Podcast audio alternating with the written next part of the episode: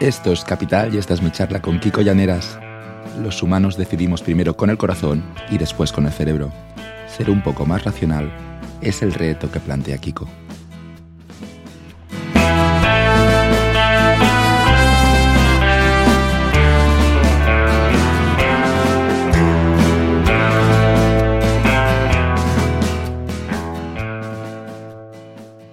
Este podcast está patrocinado por Lean Finance.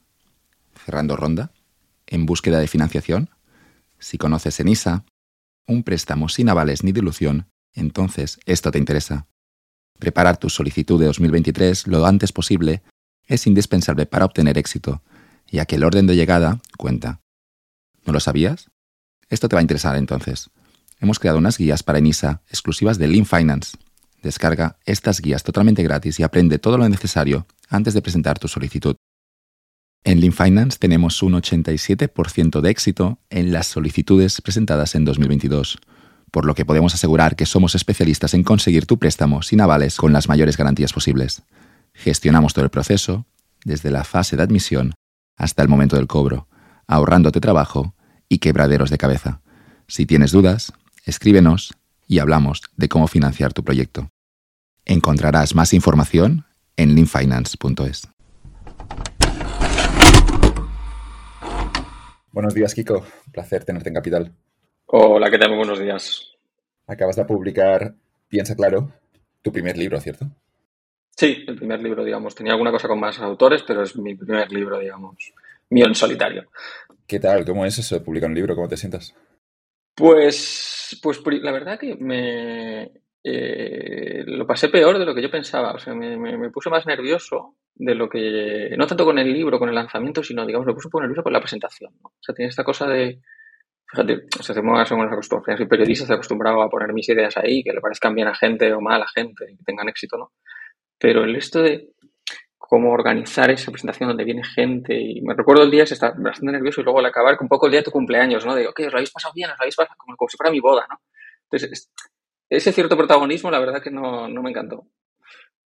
Bueno, puedes mantener. Hay, algunos autores, ¿no? Que como que publican el libro, libro y luego no dan ninguna entrevista en la prensa.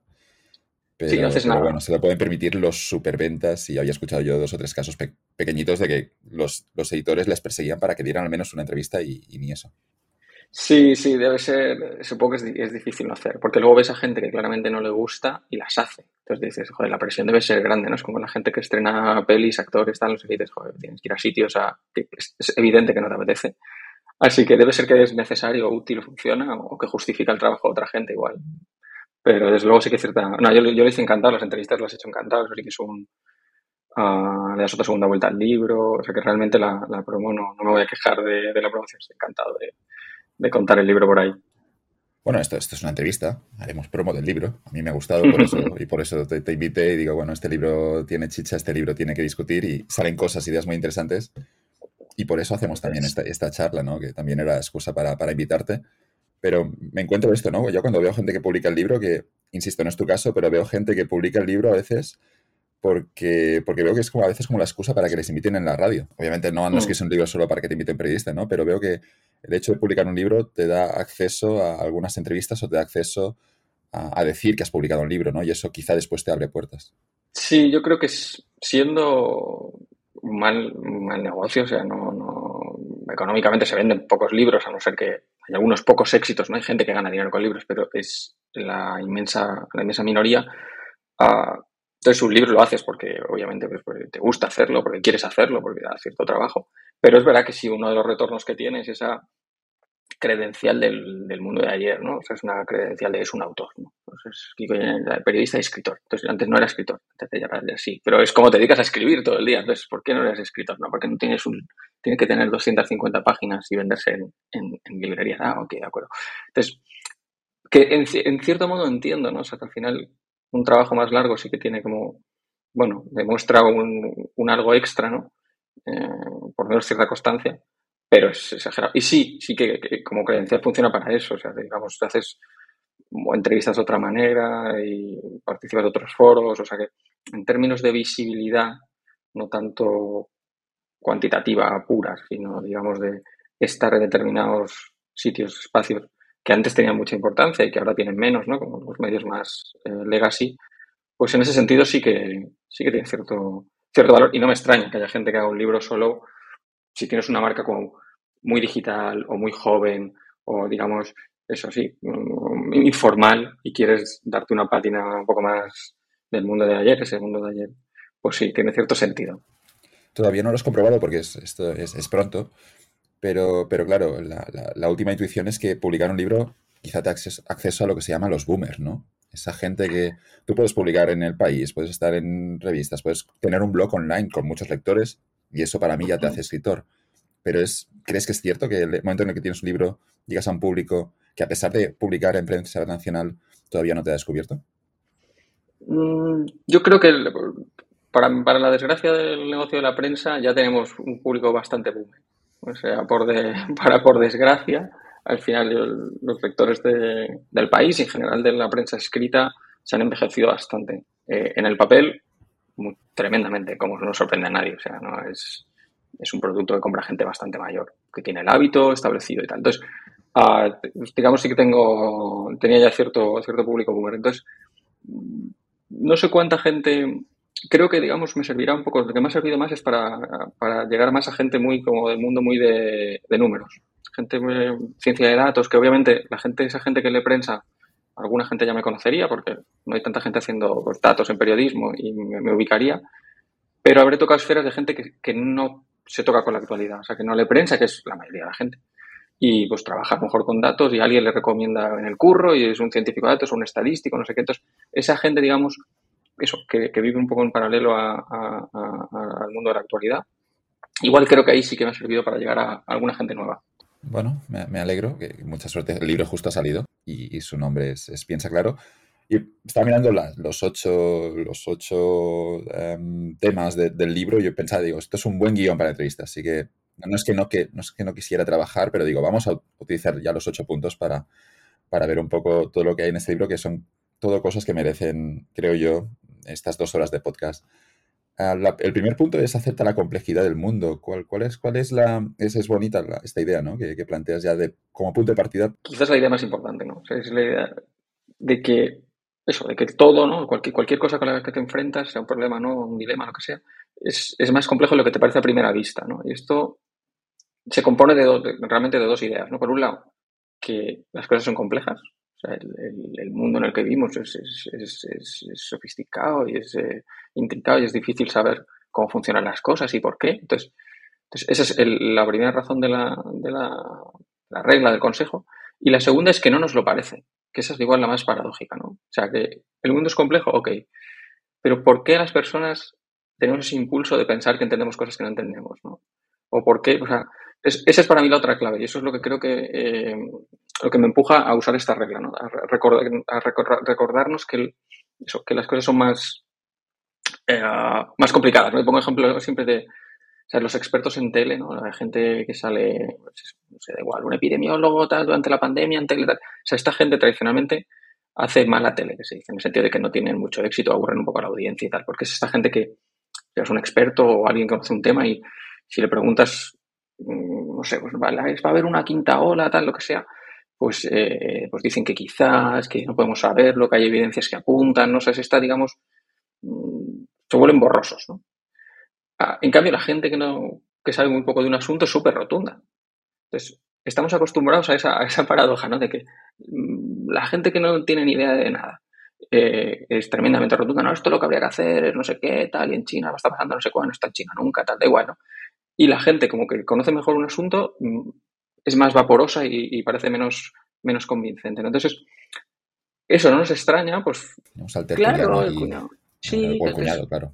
Entonces, eso no nos extraña, pero debería ser al revés. O sea, lo lógico es que tú fueses más firme en los temas que más controlas y no al revés, pero eso lo sientes en ti mismo. O sea, yo mm, no sé, tengo ideas más fuertes sobre fútbol que sobre datos y sé más de lo, de lo segundo, ¿no? Entonces, bueno, pues la naturaleza humana es así. Entonces yo creo que es, bueno, es bueno prevenirnos de mm, no solo el mundo es complejo, sino sobre todo es más complejo de lo que a ti te va a parecer. Que cuando sabes muy poquito te crees que sabes mucho y luego a medida que vas leyendo más te, te das cuenta de que sabes menos de lo que creías y luego si dedicas toda una vida a ese conocimiento, quizá dentro de 20 años en algún momento llegas a pensar que sabes un poquito. Pero como que el punto de creencia de tener la mayor información era justo después de un año, que a mí me pasó en la universidad, ¿no? Estás un año en la universidad y luego dices, esto ya lo sé, ¿no? Es como, ¿por qué no soluciona este problema en, la sociedad? Y obviamente es que el problema es mucho más complejo. Sí, es, es, es, verdad. No recuerdo el nombre de la curva, pero, pero es ese... Kruger, ¿no? Sí, es un nombre compuesto, puede ser. La idea es, es clara, y además esto es muy antiguo, ¿no? O sea, decía Montaigne, decía ya hace 500 años, esto de nadie, nada se cree tan firmemente como aquello, aquello que menos se conoce.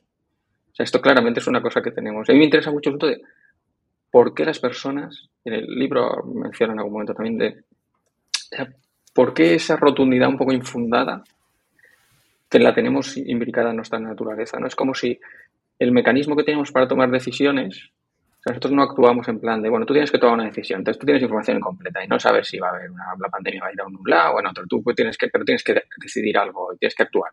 Tienes que prevenirte más o prevenirte menos, tal. Tienes que tomar decisiones. Entonces, parece que ser como, es como si el, equilibrio que hubiésemos llegado es, pues tú te cargas de razón o te montas una película o confías mucho en un, bueno, igual en una buena idea. Es decir, no, porque estoy viendo otro país y basado en una evidencia, basado en una cosita pequeña, tú te convences y entonces tomas la decisión, ¿no? Es como si solo pudiésemos actuar, que actuar obviamente siempre lo tenemos que hacer imperativamente, cargados de razón.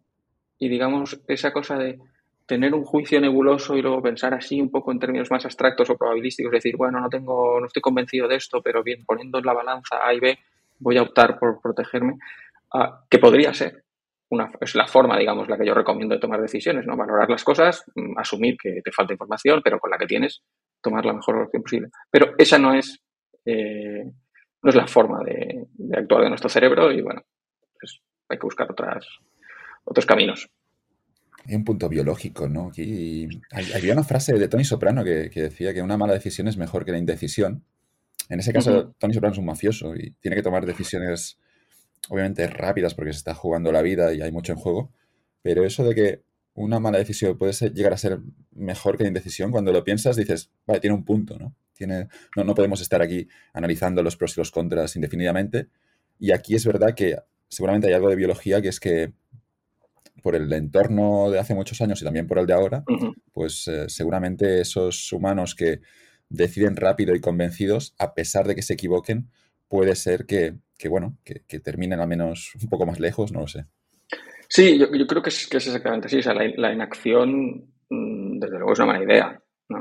Entonces, y luego más también hay esta cosa, ¿no? De el premios extraordinarios, ¿no? A lo mejor eh, cierta impulsividad eh, falla nueve de diez veces, pero una de cada diez tiene un éxito extraordinario. Y a lo mejor la evolución ha premiado los éxitos extraordinarios. Eso no, aunque tú a lo mejor probablemente vas a caer, de los nueve de diez que les, que, que les salió mal apuesta, ¿no? O bueno, eso también puede ser, pero a mí me gusta en este caso el, consejo de, Obama, Barack Obama en, sus memorias cuenta, habla de, la habla de la incertidumbre, lo uso para hablar de incertidumbre, pero, pero se habla de este dilema, ¿no? Del dilema entre, eh, pues eso, la inacción de un académico así que podemos ridiculizar, ¿no?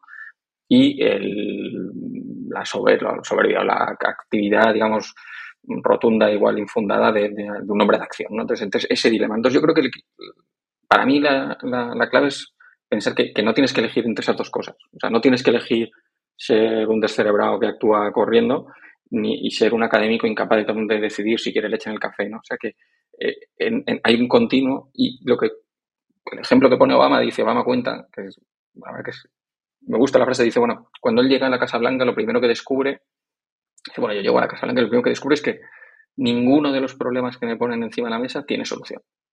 Es como, nada de lo que llega aquí es, eh, tiene una solución fácil, evidente y clara y tal, porque si, si fuese así, si la tuviese, alguien, antes de ponérmelo a mí en la mesa, en toda la cadena de mando, alguien no hubiese solucionado esto.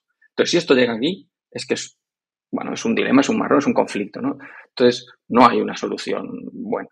Entonces, ¿qué, hacía yo ¿no? para dormir bien por las noches? Bueno, pues poníamos a todo el mundo a pensar, escuchábamos todas las partes implicadas, no sé, para hacías un proceso y, cuando lo habíamos hecho, pues lo que hacía era pensar en probabilidades. Decía, decía, no hay un 50% de probabilidades de que esto me ayude, que si hacemos A, esto mejore la vida de los americanos. Si, hace, si no, la, no hacemos A, pues hay un 30% de que haciendo A no sirva de nada y hay un 20% de que haciendo A eh, las cosas vayan peor. Pero como un 50 es más que un 20, vamos a hacer A. Entonces, ese es un poco la salida, digamos, del, dilema. ¿no? Y Obama lo decía explícito, decía, mm, eso, a mí no me sirve, o sea, la inacción no vale, o sea, buscar una solución perfecta produce inacción y eso a mí no obviamente no me servía. Y decía, pero eso es la, igual más interesante, decían, tampoco me servía moverme por el, instinto o, la experiencia. Decía, porque si me, si me dejase llevar por el instinto, normalmente lo que, lo que, lo que hubiese pasado es que, bueno, me hubiese dejado llevar por el, como decía él, por, sí, por el, bueno, por el conocimiento establecido, digamos, por, los tópicos o por los prejuicios, en el fondo, por las ideas preestablecidas, que no tienen por qué ser las buenas, o, peor, por el camino de menor resistencia. En su caso decía de resistencia política, pero Weber en general. ¿no? O sea, al final tu instinto, pues eso, es más fácil que caigas por lo que hacen todos los demás o mm, pues eso, lo que a ti te va a costar menos, lo que en el fondo, pues no sé, vas a encontrar razones para no ir al gimnasio. No, porque es ya iré mañana, que hoy está lloviendo, pero mañana voy dos veces, está, no sé. El último capítulo de tu libro se llama Desconfío de tu intuición y claro, en el extremo de Obama tendríamos a Trump, que, era un tipo que decía de forma emocional en decisiones muy importantes como, como estamos hablando de, la presidencia de Estados Unidos y que después también rodeado de un círculo muy pequeñito, no, veo a Trump yo pensando en probabilidades. No, claro, esa es la otra. es, igual, es verdad que no, es el, el arquetipo de ese hombre, hombre de decisiones rápidas, ¿no? Sí, no, y el tipo presumía, ¿no? Decía yo, I follow my guts, sigo mi instinto. Es decir, que también tiene un punto, insisto, regresamos a esa frase de Tony Soprano, ¿no? Pero la, gente que toma decisiones, el hombre de la calle, ¿no? Eso que se llama street smart, que, decide con intuición, tiene su punto en el sentido de que, bueno, que también te puede llevar a buenos sitios.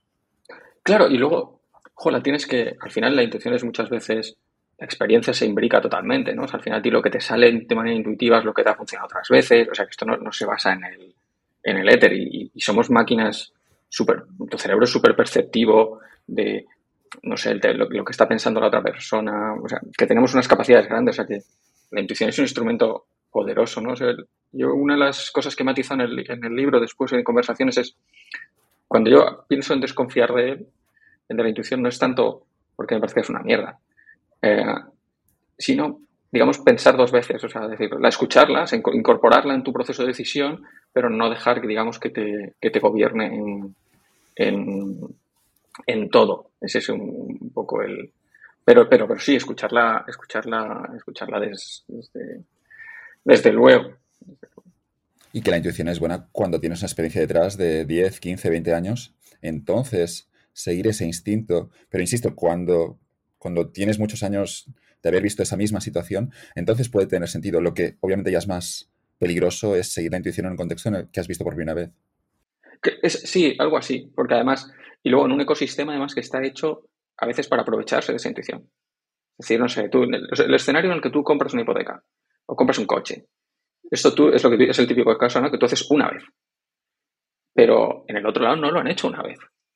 Entonces, hay todo un artefacto, o sea, hay todo un constructo preparado para que tu intuición, o sea, tu intuición en el mundo, digamos, más natural, bueno, yo qué sé, ¿sabes? En un escenario vacío en el que estáis todos en igualdad de condiciones y tal, bueno, pues, pues, pues una lucha un poco más justa, pero tú entras en un concesionario y aquello está diseñado para, para, para que tu intuición no, digas, ay, lo ves, pues mejor nuevo, mejor financiado, lo que sea. Yo no sé cuáles son las trampas porque no es mi curro hacer esas trampas, pero pienso que estarán diseñadas para, para aprovecharse de mis, de mis instintos, porque esas son las que le servirán para ganar eh, más dinero. Un proceso así un poco, pues de biología, pero de viniendo de esto, que hará que los, concesionarios que me sacan más dinero son los que se aprovechan mejor de los impulsos de la gente.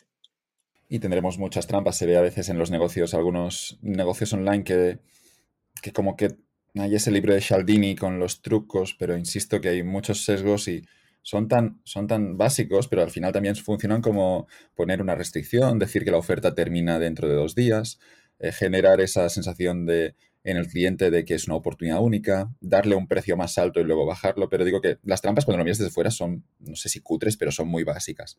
Pero es verdad que siguen funcionando y por eso se aprovechan, no solo en el marketing online, sino en todas las ofertas que hay en el mercado casi. Sí, es verdad, y seguramente son de esas cosas que sabes que no, que, que, eso, que no, que no, significa nada. Yo creo que te, te sientes en, en, en, tus carnes, las sufres a veces, ¿no? O sea, estoy mirando coches ahora y veo, no, 3.000 de descuento, tal, no sé, y digo, mira, este está en buen precio, 3.000, es como... O sea, tú simplemente coges los precios y los cambias un poco con una, con una sinuidad, ¿no? De los bajas y los subes un poco al azar. Yo, como al final yo llevo un mes y medio mirando coche, ahora tengo la sensación de que son más baratos que hace un mes porque han bajado un poco. Pero claro, lo hacen siempre esas dientes, de flecha, entonces ellos saben que un mes venden menos, el siguiente venden más y ya está. Pero yo ahora la sensación me la han creado genuinamente, decir, ostras, está más barato que en Navidad, claro, han bajado mil euros. Pero pues, pienso que será una trampa, pero, pero no, no, no por eso vas a poder escapar. Bueno, es complicado. Todos queremos sentirnos también, cuando compramos, queremos sentirnos listos, ¿no? Y en parte de ese proceso de compra también el, vendedor se asegura, ¿no? Que, que, tú salgas como contento, ¿no? Del, concesionario. Y, y, al final no, te, te, colando el coche seguramente con unos extras que no querías, pero, pero está todo pensado para que caigas, claro. Sí, es... es pero nos, es, nos, gusta ir a casa con la sensación de que hemos hecho un, good, un, buen, un buen deal, ¿no? De que a pesar de que quizá eso que hemos comprado de rebajas en una tienda no lo, no lo necesitamos para nada, pero cuando llegamos a casa nos, nos gusta esa, esa, sensación de es que, es que he sacado un buen, Sí, eso que llegas con, con, siete bolsas y dices, tal, llegas a casa y dices a tu mujer, dice, me he ahorrado 200 euros. Y yo, no, no, te has ahorrado aquí, llegas con siete bolsas, o sea, claramente te has gastado dinero. Pero no, es que prácticamente sientes que has ahorrado. Sí, es, es, es, es curioso. Y hay esa, yo creo que detrás hay esta cosa de, nos tenemos mucha confianza. O sea, al final todos los, bueno, no todos, no todo el mundo, pero digamos la mayoría de la gente tiende a, a bueno, este sesgo, digamos, de, de, exceso de confianza. Eh, sentimos que entendemos las cosas mejor que de lo que las entendemos, sentimos que, que, controlamos cosas que no controlamos, o sea, bueno, es, bueno, es un tema en sí, es un tema en sí, pero, pero relacionado con las decisiones yo creo que es una parte. Luego hay una cosa, decías hablar antes, antes de Trump, una cosa que no tengo una respuesta para esto, pero una idea que me obsesiona un poco últimamente es, somos 8.000 millones. Entonces, podemos pensar en Trump o podemos pensar en Elon Musk o ¿sabes? esta gente que ha tenido mucho éxito. Eh, es gente que a lo largo de su vida ha tomado un, una secuencia de decisiones correctas. O sea, de, vio cosas que, que, que, que, nadie veía, hizo apuestas arriesgadas y se demostraron correctas y tal, acertó. Entonces, claro, habrá alguna de estas personas que lo único que ha tenido es muchísima suerte. O sea, pues como somos tantos, siempre hay alguien que, no sé, te imagínate ser esa persona que tú todo lo que, lo que, bueno, tú vas decidiendo, cambias de curro y justo entras en tal negocio cuando justo se coge, se dispara, ta, ta, ta. Entonces, te imaginas esa persona con 45 años y es muy difícil no pensar que eres, que eres Dios. O sea, tú piensas de ellos que, que esa gente sentirá que cuando tiene una intuición, acierta siempre. Y tiene razón. O sea, lo que pasa es que a lo mejor ha sido un poco casualidad que, que ha encadenado un montón. O sea, que tiene que haber alguien que encadena unos gran, muchos aciertos, aciertos extraordinarios, pero porque le ha tocado como una especie de, digamos, lotería. Entonces, pero es interesante ponerte en la cabeza de esa gente. O sea, es como, como si te pones un freno, o sea, si te lo acabas de creer o no te lo acabas de creer. O sea, me, me, me, interesa, me interesa eso, por eso últimamente estoy pensando mucho sobre eso, sobre esa ambición. O, pero creo que es, es bueno pensar en, de, mira, aplicando otro a ti, mirando tu trayectoria, los que te han ido bien o que te han ido mal, a, a pensar en cuánto de eso ha sido un poco, un poco, un poco casualidad y seguramente es más de lo que, de lo que sentimos. La gente que no consigue ser humilde, a pesar de haber tenido ese, punto de suerte, iba a decir, pero mucha suerte algunos, lo, que ocurre es que, es que también es como un poco la receta para el fracaso, ¿no? Porque van a, de algún modo, comportarse con la sensación de que, no, no, esto es una racha infinita y, bueno, de nuevo, por probabilidad, a muchos, yo lo veo con los inversores, a muchos de los, de los que les ha ido bien los últimos 10 años, en el momento también que se lo creen, pero también se les termina la suerte, es como aquí también un cóctel explosivo porque es cuando seguramente están apostando de forma más agresiva y no suele terminar bien la cosa. Exacto. O sea, he pensado, por ejemplo, en, en, Cristiano Ronaldo estos, estos meses en el Mundial, ha hecho un Mundial discreto, tal, tuvo esta media hora de el Portugal iba perdiendo, estaba en el banquillo y entraba. Yo estoy seguro que él sentía que lo que tenía que pasar ahí es que él iba a entrar esos 30 minutos, le iba a dar en los morros al entrenador que no le había puesto, iba a meter dos goles, iba a meter a Portugal en, no sé si en cuartos de final, y era la vuelta. Y es imposible, seguro que, se, que, que él sentía en todos sus poros, porque lleva 40 años haciendo eso. 40 años. Entonces, enfrentarte con tu ocaso, en gente que ha tenido un, talento, es que estoy seguro que no lo, no lo conciben, o es como algo como una fuerza de naturaleza. Entonces, verte lento, o sea, me, parece fascinante pensar en, el proceso mental de como que el universo que, te lo haga todo, ¿no? De golpe te lo, te lo, te lo niega, ¿no? Y es, no sé, me, encantaría estar en, alguna de esas cabezas de ambición desmesurada. Pero sí, obviamente, eso en, otros ámbitos te lleva a, bueno, eso que dices, cuando corres riesgos extraordinarios, mm, se te acaba la suerte y, los, y los, acabas pagando. Sí, no, no, y a, Cristiano le lleva, claro, no sé si fue en el partido de la fase de grupos que se, se, caga en el entrenador y, luego, claro, no le pone en, octavos y, tampoco jugó el, partido de cuartos de titular. Pero es que ser futbolista, claro, es, yo creo que es eso, que hablábamos, pero de forma extrema, ¿no? Porque tienes 22 años, no has hecho todavía nada, en el sentido de que, bueno, sabes pegar la pelotita y eso también tiene mérito, pero es que tienes todo el mundo que te está mirando, eres millonario y debe ser alucinante la sensación e insisto, debe ser muy difícil de gestionar a nivel de ego, de no sentirte especial para luego alcanzar, ¿no? Para seguir trabajando y seguir mejorando. Aquí los, los futbolistas tienen que esforzarse mucho. Sí, yo creo que ahí tienes, creo que habrá determinada inteligencia natural, o sea, habrá determinada gente que tendrá como igual de, forma natural pensar que, porque mira, cuando hablas con futbolistas, una cosa que sí que ocurre, no es no igual Cristiano Ronaldo, no, en esa hiperesfera de, de ser hiper buenos que probablemente han sido el mejor, pero muchos futbolistas de élite han visto gente que parecía mejor que ellos quedarse por el camino. Entonces ellos sí que tienen la, esa, digamos, el sesgo del superviviente que hablamos, ¿no? De que tú no ves toda esa gente talentosa que, era, parecía muy buena con 14 años y no llegó a ser futbolista. Tú y yo no la, no la vemos, ¿no? Entonces ese, en ese iceberg del éxito solo vemos la, la cúspide, ¿no? Pero ellos sí. Entonces ellos, no sé, tú les, les preguntas si es como, tú eres el mejor de tu equipo, tal, y, muchas, y muchas veces no. Y recuerdan talentos que se malograron. De gente, no, pues con 15 años tal, y luego le pasó no sé qué, o luego tienen todo explicaciones para todo. Que luego serán mucho más random. Es, no, le faltaba, no se acaba de entrenar, su entorno, tal, se echó una novia y no sé qué, tal, le gustaba mucho salir. O sea, hay como mil explicaciones, ¿no? A veces no hay ninguna. Entonces, si has mirado, es delicado. Probablemente muchos no, no, no juzgan, piensan que, muchos pensarán que, eso es gente que no tiene lo que hay que tener, que es lo que ellos tienen. O mucha gente pensará que yo he ganado y esta gente simplemente han perdido en este juego porque en la élite del deporte hay gente ultra competitiva, lógico.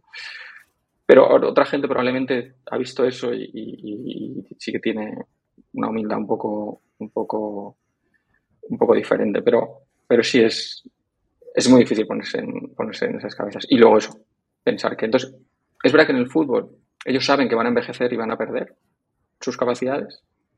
Con la inteligencia, con los, otros casos que hablamos de gente que ha tomado decisiones, digamos, cognitivas, de élite con 20 años y con 30, igual es más difícil porque mm, nadie te ha dicho que, te, tu deterioro, nadie te ha dicho que, te, vas a perder esa capacidad la perderás con, determinada edad y tal, pero es más difícil confundirlo con la suerte. yo creo que los inversores son un buen ejemplo porque tú puedes vivir de cuatro grandes aciertos y tener a lo mejor una... Igual no, los, no, no, a día de hoy, pero protegerte, salir bien de la crisis de los 70, los 90, o sea que, bueno, puede haber gente ahí que no, que no sea talentosísima y en ese pool de gente que tiene mucho éxito habrá gente talentosísima y luego algunos, digamos, que se han colado un poco por, por azar. Y eso pasa en cualquier escala de, vamos, en el trabajo tú te encontrarás gente que tiene, dices, no sé, la burbuja del año 2000, las tecnológicas ahí, no sé, en Terra, gente que trabaja en Terra y una generación de gente que le toca un poco la lotería. Yo veo las dos cosas, ¿no? Veo que el que se lo cree demasiado se está poniendo en riesgo, pero, pero también yo creo que hay que mencionar esa parte de que en, en el momento en el que te lo crees mucho, como los humanos, los humanos estamos diseñados de esta manera que cuando vemos a alguien muy seguro, a veces nos acercamos a él y por eso la demanda de cuñados o tertulianos, lo que ocurre es que automáticamente el hecho de creértelo puede cambiar tus probabilidades de tener éxito. Insisto, esto con Cristiano Ronaldo, el tío es bueno, eso es una máquina y también entrena muchísimo, pero como se siente el más guapo, luego se va por un balón que otro no saltaría. Y, insisto, eh, también esto quizá también a la hora, ya no sé cómo gestionarlo, ¿no? Porque decíamos que era peligroso, pero también veo que el creértelo en algún momento concreto de tu carrera, cuando nadie cree en eso, eh, también te puede llevar en este contexto en el que los humanos, cuando vemos a alguien que realmente está muy seguro de sí mismo, pues a veces nos acercamos a él y es un, de algún modo una, característica de los líderes, ¿no? Gente que se lo tiene muy creído para lo bueno y para lo malo. Sí, yo creo que... los políticos, ¿no? A veces son peligrosos, ¿no? Que dicen cosas muy convencidos y, además tienen seguidores y, y, a veces te pueden llevar todo un país al borde del precipicio. Claro, no, el, yéndonos al otro extremo, desde luego, eh, bueno, el carisma existe y el carisma es una cosa un poco con natural y luego no, hay una parte que es proyectado, pues, simplemente es el éxito hecho una sensación, pero es como un halo que te rodea y que, joder, seguro que consigue cosas, seguro. O sea, a la gente le caes bien. Y que, que caerle bien a la gente es, es, un activo, ¿cómo no va a ser? ¿Cómo no va a ser? ¿no? Entonces, y luego, yéndonos al otro extremo, desde luego, eh, la falta de autoestima, es, claro que es un hándicap. Claro que es un hándicap. O sea, la gente es, es más convincente cuando tiene confianza en sí mismo, es una cosa que se entrena. Y, ahí probablemente hay un, esto que decimos path dependence, ¿no? O sea, que digamos, si tú has tenido cierto éxito al principio, eso te valentona un poco y probablemente lo que tú dices te ayuda al siguiente éxito, ¿no? Porque tú, tú, eres el primer convencido, ¿no? Entonces, estoy seguro, o sea, yo creo que de hecho las personas sobreestimamos, damos demasiada importancia a la seguridad que transmite una persona. Porque hablas de los políticos o cualquier persona mediática se expresa con una rotundidad que su conocimiento no sostiene, pero obviamente eso es exitoso. O sea, los políticos es muy difícil ver, muy raro ver un político que manifiesta dudas o ambivalencia o un dilema. Y si no lo hacen es porque no hay mercado para eso. Alguien lo habrá intentado. Alguien habrá intentado comunicar como una persona normal y dedicarse a política. Lo que pasa es que lo habrán intentado y habrán fracasado. Yo creo que para, nuestro, para nuestra desgracia, más bien el premio está en que los políticos prometan soluciones a todo, aunque no las tienen, y transmitan convicción. Entonces, es, sí, yo creo que es creo que hay también una cuestión de, clase, además. O sea, una cosa que cuando hablamos del capital eh, social que tiene la gente, eh, pues gente de renta media alta, pues una cosa que se hace es estar en más sitios saludar a, cuando eres los niños, ¿no? Saludar a los padres de tus amigos. ¿Qué tal, qué tal, qué domingo, tal, aperitivo, tal? O sea, los niños de, eh, bueno, sí, eh, estrato social más alto saben tratar con adultos de alguna forma mejor, ¿no? O estar en distintos lugares, o tener esta un poco sensación de que, bueno, tú puedes estar en cualquier lado y nadie, no, estás en, deuda con nadie por, porque te atienden. Entonces, eso, eh, estoy seguro que, que contribuye a que te, a que te vayan ciertas cosas. Es la habilidad del diplomático, que es quien sabe estar en una fiesta, quien sabe sacar información en un contexto donde quizá la gente no quiere dártela, pero tú serás bueno y sabrás hablar, sabrás adaptar también el tono en función de quién tienes delante. Le haces una pregunta a cada uno, preguntas a la gente cosas. ¿Sabes cuánto tardas en aprender que eh, lo que, digamos, quieres que, ¿no? que alguien te aprecie enseguida es que te cuente algo? y, es, y es lógico, decir, eh, manifestar que te interesa una persona es, pues, es adorarla. Eh, entonces, tiene sentido. Entonces dices, joder, qué, simpático, me he conocido, qué majísimo, tan majísimo, me ha quedado súper bien. Y es como, vaya, le ha soltado un rollo, ¿no? Entonces, pero sí, todo, todo eso, todo eso, eso, eso tiene sentido. Yo digo, yo, mi punto es que creo que a veces estos atajos, porque en el fondo pensar que la gente rotunda tiene más razón es un atajo, es pensar, bueno, si por lo menos mm, cree que se, transmite, se comunica con rotundidad, pues igual sabe algo, ¿no? Entonces, esos atajos que usamos, pues creo que, digamos, abusamos de, eh, abusamos de, abusamos de ellos. Hay un ejemplo en Mad Men. Pete Campbell le preguntan, ¿tú qué haces? Y él dice, no, yo, yo gestiono cuentas, yo estoy en accounts. Y el tipo, que es un académico, como duda de la utilidad de su trabajo, ¿no? Y Pete Campbell ahora le dará la vuelta y lo que hace es, bueno, ¿cuál es tu trabajo? y le dice, no, yo soy académico. Oh, qué interesante, es un trabajo muy importante. Y el académico dice, sí, sí, la verdad es que sí, estoy trabajando para eso. Y al final, después de charlar con él un minuto, pero sintiéndose el académico muy a gusto, Pete me le dice, ese es mi trabajo, hacer que, tú te sientas bien, que, compartas información y el otro como que se le cambia ¿no? la, opinión, hostia, sí, este tío tiene un talento y ese talento no lo había valorado antes. Es, es, un muy buen ejemplo de esto que hablamos de el trabajo de los demás parece más sencillo lo que es. Volviendo a la complejidad es eh, de a vender cosas. No, cuando algo lo ves de cerca, nada es fácil. O sea, nada, nada, o casi nada es fácil, ¿no? Y, pero tu impulso es pensar, este se dedica al marketing, Y el impulso del académico es como igual es natural, ¿no? Y luego lo que me gusta mucho el ejemplo, ¿no? Te demuestra que hay, un mundo al que asomarse en, casi cualquier cosa. y, todos construimos historias y en ellas normalmente somos los buenos, los que tenemos la autoestima alta, nosotros somos los buenos y después hay gente deshonesta vendiendo a veces también cosas que, no, que, la gente no necesita, pero digamos que, bueno, que ni lo nuestro es tan bueno ni lo suyo seguramente es tan deshonesto y aquí de algún modo estamos todos cooperando en sociedad de una forma mínimamente organizada. Sí, y a, veces, ¿no? Esas historias, esta cosa Kahneman, ¿no? De, eh, o sea, las historias es, el mecanismo que tenemos para transmisión del conocimiento clásico. dices, joder, no sabes lo que ha pasado. Fulanito ha ido al río y no sé. Y estaba, pensaba que no estaba, que lo iba a poder fondear y no podía fondear y se lo ha llevado a la corriente. Entonces, y entonces la próxima vez que tú vayas al río, te vas a acordar de, o sea, el propósito aleccionador de, la, de, las, de las historias, ¿no? De, es algo memorable, ¿no? Tu, cerebro. Entonces, el mecanismo está, está claro. Los, los datos en ese, en ese entorno nos, nos, impactan menos que una buena historia. Exacto, exacto. Es decir, no, eh, fallecen, o sea, el ejemplo clásico, ¿no? Es los accidentes de avión y de coche. Pues relacionado. Es como, no, tú puedes saber que factualmente volar en avión es más seguro que, que ir en coche, ¿no?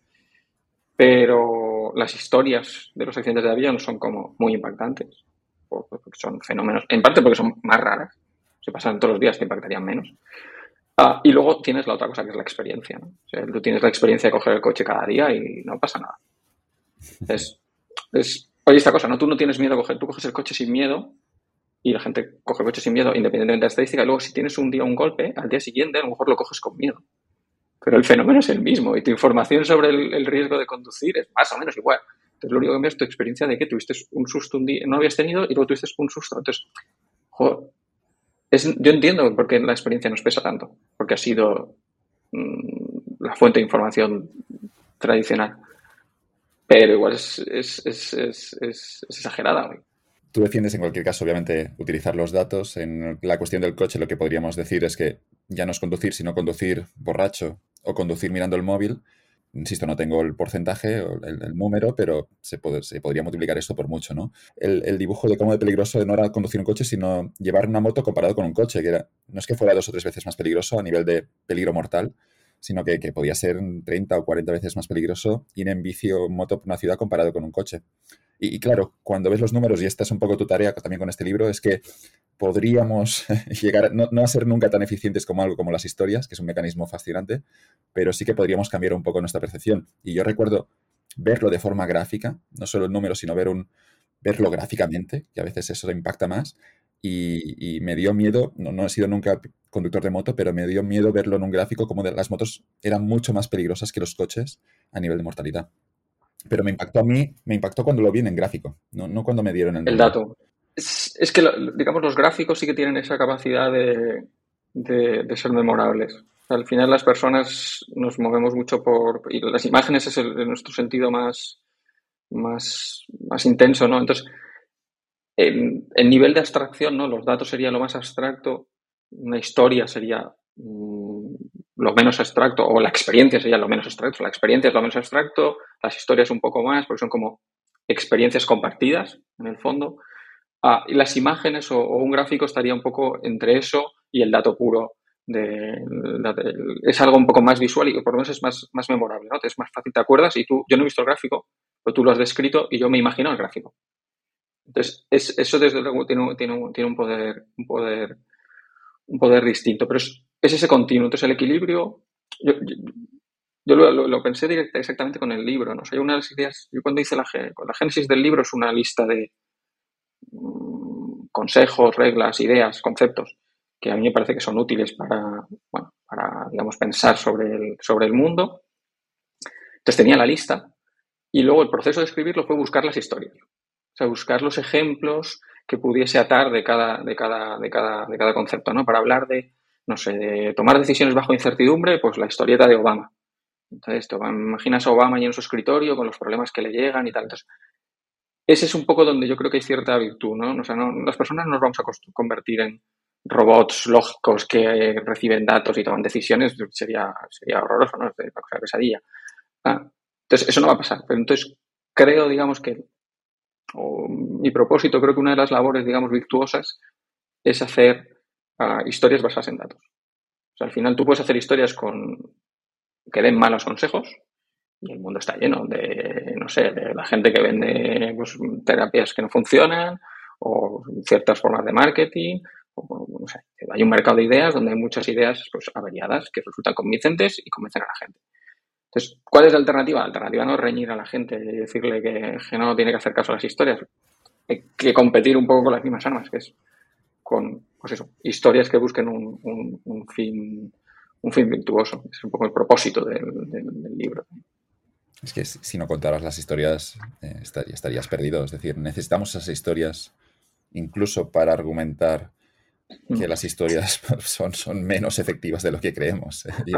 tienes que contarlo con una historia, que esta es un poco, un poco la, paradoja. Tal cual, tal cual. Con eso que te decía de los gráficos, yo ahora pensaba, ¿juegas a la lotería? Mm, no, no suelo jugar, no. Yo, tampoco, yo no soy consumidor. Y luego también hay ese debate de la lotería de Navidad, todo eso, no sé, eso siempre es divertido, ¿no? Cuando salen los matemáticos a decir, no, es que esto es una mala apuesta, pero en los, bueno, que es evidente que es una mala apuesta, pero, pero bueno, tiene otros componentes también el factor social. Pero lo, que ocurría con la lotería es que yo lo vi un día en una web, me ponía la probabilidad de ganar la lotería haciendo scroll. Y eran millones, millones de puntitos, de puntitos, era la Powerball, que imagino que es la lotería más compleja de ganar en Estados Unidos. Y tenías que estar haciendo scroll durante, durante cinco minutos el hecho, bueno, un momento te cansabas y luego arrastrabas hasta abajo de todo. Y luego al final de todo llegaba tu puntito de color rojo que significa que habías ganado la Powerball los 292 millones. Claro, con ese ejemplo, incluso alguien que no sepa matemáticas podías ver que era realmente, no diría imposible, pero prácticamente imposible ganar, ganar esa lotería y que era mejor destinar los 5 o 10 euros a comprarte un helado. Hacer, hacer visible la, probabilidad o la incertidumbre es uno de los, los grandes retos. Eso ayuda a grandes números, ¿no? Decir, joder, tengo que estar aquí eh, es brutal, es brutal. O sea, es brutal porque tampoco tiene por qué ser así. O sea, que las personas se nos diese mal pensar en números grandes. Pero es así. O sea, no, somos capaces de, ver fácilmente pues, series exponenciales o entre 10.000 y un millón te parecía todo igual. O sea, es, entonces eso, digamos, convertir eso en, algo un poco más tangible eh, eh, funciona.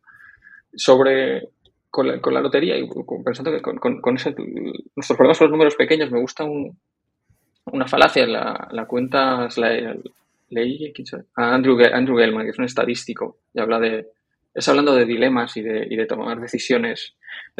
bueno, le llama la falacia de las apuestas unilaterales. O sea, su, la tesis es que las personas tomamos muchas decisiones que implican un dilema mirando solo la mitad del problema. Y pone el ejemplo, el ejemplo tonto es, em, no sé, yo que sé, igual tú te compras un, una casa con jardín y te imaginas allí el domingo con barbacoa, tal, y entonces te compras la, pagas, digamos, el extra de, tener un poquito de jardín pensando en ese día de barbacoa, ¿no? Y luego no piensas, cuando lo has comprado, en que el césped tiene malas hierbas y que es un rollo cortarlo y que no sé qué, y que luego se avería más y tal, ¿no? Entonces, esa, eso es lo que llaman las apuestas unilaterales, que no es que decidas mal, sino que por lo que le llama la atención, digamos, tomas muchas decisiones olvidando de la mitad. O no sé, o cambias de trabajo mirando solo el precio, el salario. Y no piensas a lo mejor que vas a llegar a un sitio nuevo, que igual te llevas bien con tus compañeros, o igual está más cerca del curro, o el horario flexible, pero un elemento domina en la decisión. Entonces, con la lotería, él pone otro ejemplo de estos, porque hay, hay esta tesis de el argumento, digamos, bueno, hay dos, varios argumentos por lotería. Uno, el que tiene más sentido es el que tú decías, la parte un poco de social, es una cosa compartida, es un rito, pues puede ser divertido y vale 20 euros. ¿no? bueno, pues como ir al cine, pues jugar a la lotería. O sea, si me toca, pero bueno. Esa parte social yo creo que es el gran argumento para, jugar. Si tú lo disfrutas de compartir eso con, cierta gente, pues está bien. Pero hay otro argumento más elaborado, más economicista, ¿no? Que dice, es que, joder, eh, a mí jugar a lotería me va a costar, no sé, 20 euros y perder 20 euros a mí no me supone nada y tener una posibilidad, aunque sea muy pequeña, de un kilómetro de scroll, eh, de que me toque la lotería y ser millonario, pues está bien. O sea, cambio de nada, ¿no? Porque no, no pierda nada con los... Con, Que vamos a dormir pensando que mañana ganaremos y que esto quizá genera cierta felicidad. Sí, esa, digamos, es la, más razonable. Pero, digamos, el cálculo, la, otra lógica es la de, bueno, mm, es que a mí no me importa nada perder 20 euros por tener esa, esa, esa, esa noche feliz, ¿no? Entonces, es verdad, lo de la noche feliz es cierto, y eso no, se disputa, de que hay un cierto bueno, placer en la expectativa y luego que a lo mejor te toca, digamos, en ese lado de la balanza está. El problema que cuestiona Gelman es, es que en el otro lado de la balanza también hay cosas. O sea, esos 20 euros que vas a perder, primero no son 20 euros. Dice, porque la mayoría de la gente dice 20 euros y al final pues, son 80 o son 120 o no sé qué. no son 20 euros. Pero es que además, dice, tampoco es verdad que 20 euros sean necesariamente irrelevantes en tu vida.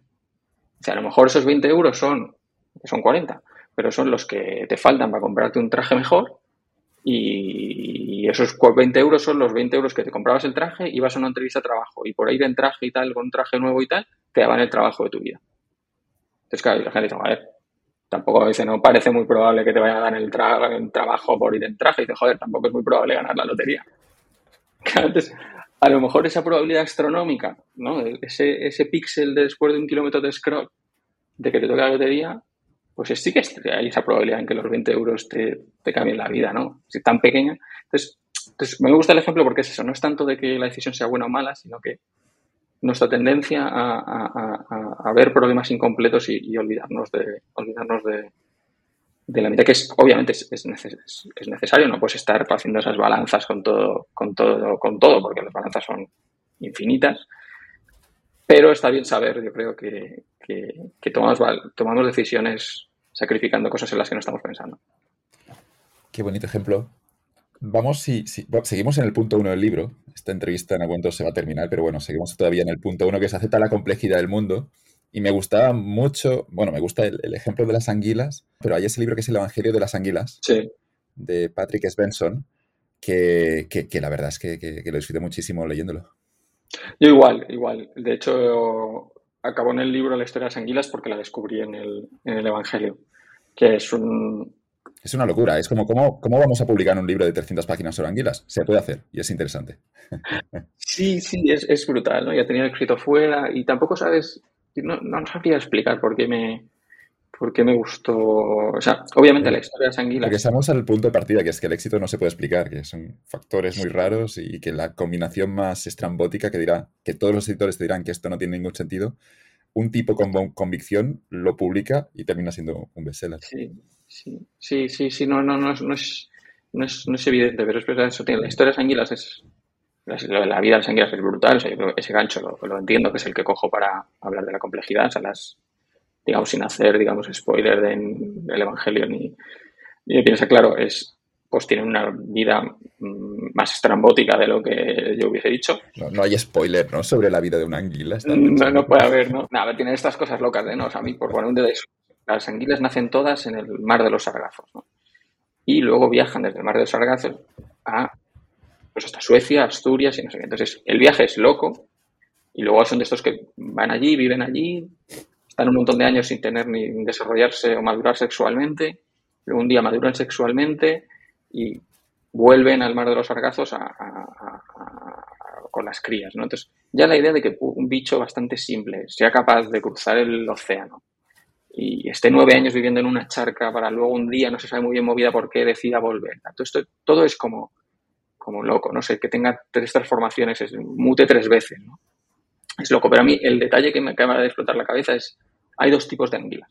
Todas nacen en el mar de los sargazos, allí como están todas allí revueltas, no se sabe muy bien exactamente dónde, porque es un lugar así pues un poco, poco accesible y tal, pero hay las anguilas europeas y las anguilas americanas, que son morfológicamente un experto te las pone al lado y las distingue y tal.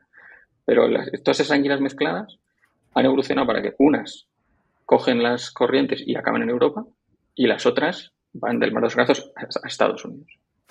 Entonces, el punto de cómo la evolución ha logrado que haya dos especies, unas, digamos, que evolutivamente hayan evolucionado para ir hacia un, cuerpo del mar, separarse de las otras y tal, y las otras y tengan el índice de grasa necesario para poder remontar los ríos cuando han pasado X meses. Bueno, en fin. Es un equilibrio de esos, como con palillos, ¿no? Es decir, la evolución de estas cosas que, pues, si creyeses en, el diseño inteligente y tal, dirías, pues que esto solo lo. Por un lado dirías, esta complejidad solo la puede haber hecho alguien a propósito. Y por otro lado dirías, pero qué absurdo. Si es, es loquísimo todo, todo este plan. Entonces, a mí me gusta como ejemplo de, de, de, de eso, del lo complejo que eso que puede ser el, mundo hasta en la escala más micro que es la vida de un bicho un poco un poco un poco random. Lo, lo, vi un día en un gráfico que me llamó la atención que era una serie de puntos y decía una frase que en inglés que es randomness does not look random es que cuando nos imaginamos algo aleatorio imaginemos unos puntos ahí colocados de forma bastante ordenada. en realidad, cuando tenías un gráfico completamente aleatorio, los puntos incluso se concentraban en algunos, en algunos sectores. Y luego aquí si le añadimos que, en algún contexto de la evolución puede haber retroalimentación, pues, pues claro, terminamos con unos equilibrios que para nada del mundo parecen aleatorios, pero es que lo son. Sí, luego más como lo reconstruyes hacia atrás, ¿no? Esto y esta cosa con, incluso con tu vida, ¿no? Tú te pones a mirar tu vida hacia atrás, decías, bueno, este discurso de Steve Jobs que habla, ¿no? De conectar los puntos, ¿no? Y él conectaba, miraba su vida atrás y decía, no, pues no es casualidad que el Mac fuese como bonito o ganásemos a, Windows por cuidar el diseño, porque yo en la universidad eh, hice tres asignaturas solo, porque se lo dejó, pero una era tipografía. Y a mí aquello, el curso aquel de tipografía me marcó, porque es como un, mundo ahí de un arte de una cosa muy pequeña, es cosa, una orfebrería de elegir los tipos de letra, ¿no? Entonces, como que eso le, dejó, la, ¿no? hizo el inception este de la forma y la presentación y el aspecto y la relación de la forma con la función y tal, esto es importante. Y cuando 15 años después o 10 años después estaban diseñando ordenadores, pues a ellos les importaba más, a Apple, a Steve Jobs, le importaba más eso, el, uso la, la relación entre diseño y funcional que al resto de gente que estaba cacharreando con circuitos eléctricos para hacer primeros ordenadores. Y por eso los Macs desde el principio tenían tipos de letra y por eso desde el principio pensamos en usuario y eran más bonitos. Entonces él conectaba la historia, digamos, en esa, en esa, en esa dirección. Y probablemente es, probablemente es verdad. probablemente, digamos, si no hubiese hecho ese curso, la historia hubiese sido un poco, un poco, un poco, un poco diferente. En el segundo capítulo del libro, lo que decimos ya es piensa en números y pones el ejemplo del, de Margasol en el draft de la NBA. Sí, el, es un, el mundo del deporte es interesante para hablar de esto porque ha habido una tensión grande en los, primero en el béisbol, luego baloncesto, ahora en, en fútbol en Europa, entre eso, como cómo llega la mirada cuantitativa ¿no? de gente que ve el fútbol a través de números y tal, cómo esa cultura, digamos, eh, analítica choca con el mundo tradicional de yo viajo por todo Estados Unidos viendo jugar a gente en canchas ahí de Wyoming y, veo los ojos de un niño si tiene el talento para ser la próxima gran estrella. ¿no? Y, esa experiencia y esa intuición de la que hablamos. Entonces, ese, ese, choque. Entonces, el choque de, de Margasol, con el caso de Margasol lo cuenta Michael Lewis en, en, Deshaciendo Errores, en, libro estupendo. Entonces, él habla del caso de Margasol como, bueno, creo que es en los Houston Rockets. ¿En los Houston Rockets? Sí. ha llegado un gerente que se hace cargo del equipo y es una de estas personas que viene de creer en los datos, se hace con el equipo y tienen un, bueno, ellos dicen que tienen un, software ordenado, pero bueno, tienen, miran datos, ¿no? Entonces, el Excel de este equipo de gente que ha llegado al equipo, al club, ah, tiene preferencia por un jugador que juega en Europa, que es joven y tal, que es Margasol, ¿no? que tiene unos números muy buenos y el algoritmo le encanta a Margasol. Entonces, él le presenta, bueno, con sus hablan con su equipo de ojeadores, ¿no? que es un equipo tradicional que le ha heredado, digamos, de. Estaban allí antes que él, él es el jefe, pero esta gente estaba allí antes. Y, pues eso, con los viejos ojeadores del club, le pasan una lista de nombres y lo miran y tal. Entonces, ¿qué les pasa con Margasol? Que es que esta gente uh, ve los vídeos del Margasol joven y si los buscáis, pues Margasol tiene como un aspecto muy aniñado, también con los jugadores así europeos que tienen el físico menos definido que la NBA, o sea, obviamente. Y él, bueno, tiene un poco más, era grande, ¿no? Era como un niño grande, ¿no? Y estos ojeadores le ponen un mote. Entonces, la historia un poco es que ellos le ponen un mote, lo llaman tetas de ti.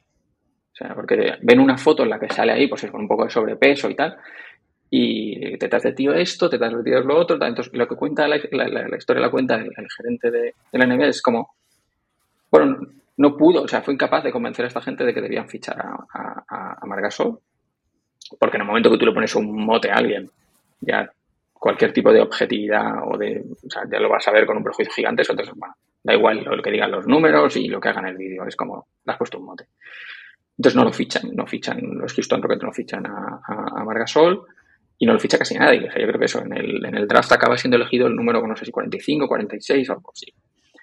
Que por lo visto, en, la probabilidad, digamos, de que ser elegido en el número 40 y pico, o sea, que te dejen pasar los equipos, todos los equipos dos veces, prácticamente, eh, y que llegar a ser una estrella de la NBA es mínima, pero Margasol, bueno, el caso es que se equivocaron. O sea, Margasol tiene una carrera luego exitosísima, no ha llegado a un All-Star, sino jugado dos All-Stars, acaba ganando el anillo, y si ves las fotos de tres años después de las de tetas de tío, pues claro, tiene un físico que ya lo querría para él, pues cualquiera, ¿no? Entonces, es, es un poco, yo lo uso como ejemplo de eso, de esa tensión entre la mirada, digamos, eh, la, la, experiencia o el instinto y tal, y la mirada cuantitativa, ¿no? Que no tanto para decir, pues este es el relato épico de los de los números tenían razón, entonces ese es el relato épico de, la historieta, pero yo no lo uso no tanto para eso, porque a veces tendrán razón y otras veces no, sino para subrayar que, que el conflicto es un poco absurdo. O sea, no esta cosa de, no, tú no puedes reducir el fútbol a estadísticas y todo lo que no captura, ni los intangibles. Claro que no puedes. O sea, lo que es falso, digamos, lo que es falaz es decir, no, como los números no capturan todo, voy a ignorarlos por completo. Ese es el salto lógico que es como, ¿cómo? No, tú tienes que coger pues, todo lo que te digan los números y lo que no te digan, complementarlo con tu experiencia, tu expertise, tu eye test, ¿no? De ver lo que dicen tus ojos, combinar todo eso y tratar de tomar las mejores decisiones posibles. Pero el conflicto entre elegir o la mirada de los datos o la mirada de la experiencia no tiene nada que ver con el fenómeno en sí. Es un conflicto humano de tribus que se pelean por ser la voz que manda en un equipo de la NBA o por tener espacio en los medios o por lo que sea. Es un conflicto de tribus humanas. Pero el fenómeno en cuestión quiere que lo mires con datos y sin ellos y con todo lo que puedas porque el mundo es muy complejo. El primer deporte en el que todo esto ocurrió fue el béisbol, seguramente porque, porque hay allí unos datos muy concretos y, y todo está, bueno, está mucho más medido que en deportes como el fútbol o incluso baloncesto. Y en el béisbol el propio Michael Lewis escribió antes de Deshaciendo Errores ese famoso libro que es Moneyball, que luego se hizo la peli con, con Brad Pitt, que también la peli es sensacional. Y se puede ver muy bien ahí en esa película. El libro no lo he leído, pero se puede ver muy bien en la película el conflicto entre, entre el nuevo gestor que aprovecha, que apuesta por los números y, digamos, esos, no sé si unos abuelos ahí que dicen que la intuición, que este jugador no tiene opciones. Y eso ocurre en, en un equipo que se llama los Oakland Athletics, que tiene menos presupuesto que los Yankees o los Red Sox, pero a pesar de tener menos presupuesto, como eh, apuestan por esta fórmula de vamos a ver los números, lo que ocurre es que se dan una opción de ganar el anillo. Sí, es, el, libro está también muy bien, la película, pero la película es estupenda. Y es. Todos los libros de Michael Lewis están bien. Yo. Sí. Siempre, siempre que he comprado uno me lo paso bien. Es un, es un maestro. Y eso, hablamos de las historias antes. Mira, uno que cuenta historias, claro. Y además conoce el poder. los libros de Michael Lewis es como, el truco se ve, el truco es como, son muchos son así, es como, sí, sí. existe el mundo establecido. Hay una, el mundo es de cierta manera, hay un, un equilibrio y tal, pero llega alguien y de ese, ese alguien, de esa gente se ríen. Es gente un poco pues eso, que son como los ridículos, nadie les hace caso, eh, son despreciados y tal, pero en realidad esa gente que es muy lista tiene razón, se demuestra que tiene razón y acaban ganando. Y ese, como, esa historia, que es la historia que le encantaba, es como, es la historia de Moneyball, de unos locos, un gordito y tal, que tiene estadísticas y tal, y acaba siendo el, amo de la, de la NBA y cambiando el juego. Pero dices, bueno, luego es, yo qué sé, en, el The Big, Big Short. Es siempre el mismo libro, estoy viendo. Hace el mismo libro en distintos sectores. Sí, sí, le gusta esa historia de, no, llegan unos y entonces dicen que hay una burbuja, la gente se ríe de ellos, todo el mundo está ganando muchísimo dinero, pero ellos apuestan en contra del mercado inmobiliario en Estados Unidos y aunque son ridiculizados, al final tienen razón. Y, hay gente que la industria los ve como unos outsiders, pero que no les da ninguna oportunidad tampoco, por, también por su aspecto. De nuevo, regresamos a, a lo de comprar el traje. No, no os la gastéis en lotería, mejor invertir. Eso que decías antes de, de Marc Gasol, que le influye tanto, el hecho de tener el mote, que me ha gustado mucho, ya que el mote es como la, una historia ya en, dos palabras, el hecho de tener el mote ya lo, se lo carga todo. Pero tenemos aquí que en las historias de Michael Lewis siempre hay gente que, digamos también por su aspecto físico, por su por ser introvertidos, nadie les da una opción.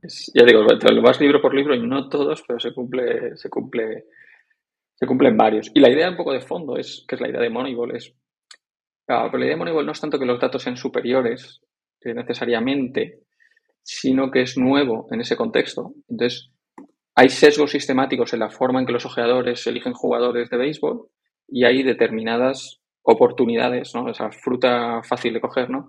De, no sé, el mercado, digamos, los ojeadores tradicionales valoran mucho el aspecto físico que decías, ¿no? Que sean jugadores que tengan aspecto de atletas.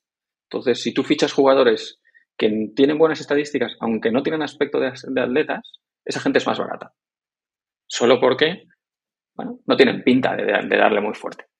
Y luego encuentra otros, otros, otros gaps de este, eh, de este estilo. Y probablemente en el fútbol hay, hay ciertas ocasiones todavía para, para esto.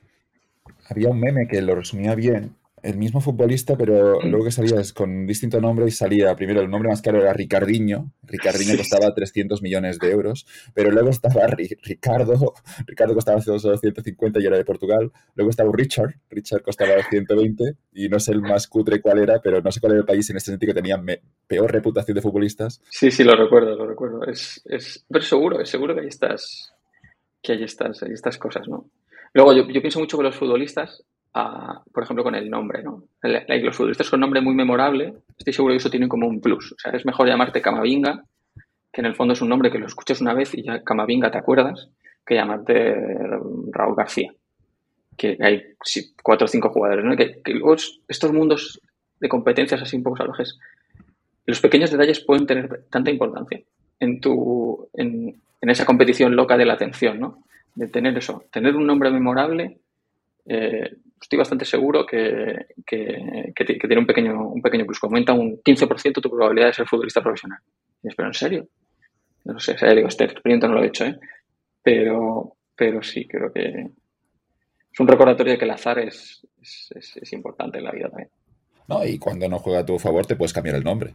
Porque, porque aquí tenemos a los, a los cantantes, a los, a los youtubers, ¿no? Pero, pero sobre todo un cantante, ¿no? Alguien que se cambia el nombre, en que se meten ahí un nombre mediático y, y obviamente terminas vendiendo más. Sí, claro, tiene, tiene, es verdad que hay autores, escritores, ha habido tradicionalmente así de bestseller y tal, que, que, usan un nombre, no creo que es... Uh, pues hay, escritores famosos así, Le Carré, yo creo que no se llama John Le Carré, se llaman, no me acuerdo, pero un nombre británico, pero... O sea, que hay como escritores incluso de cierto prestigio que, que, escriben con un nombre que no es, que no es, que no es el suyo.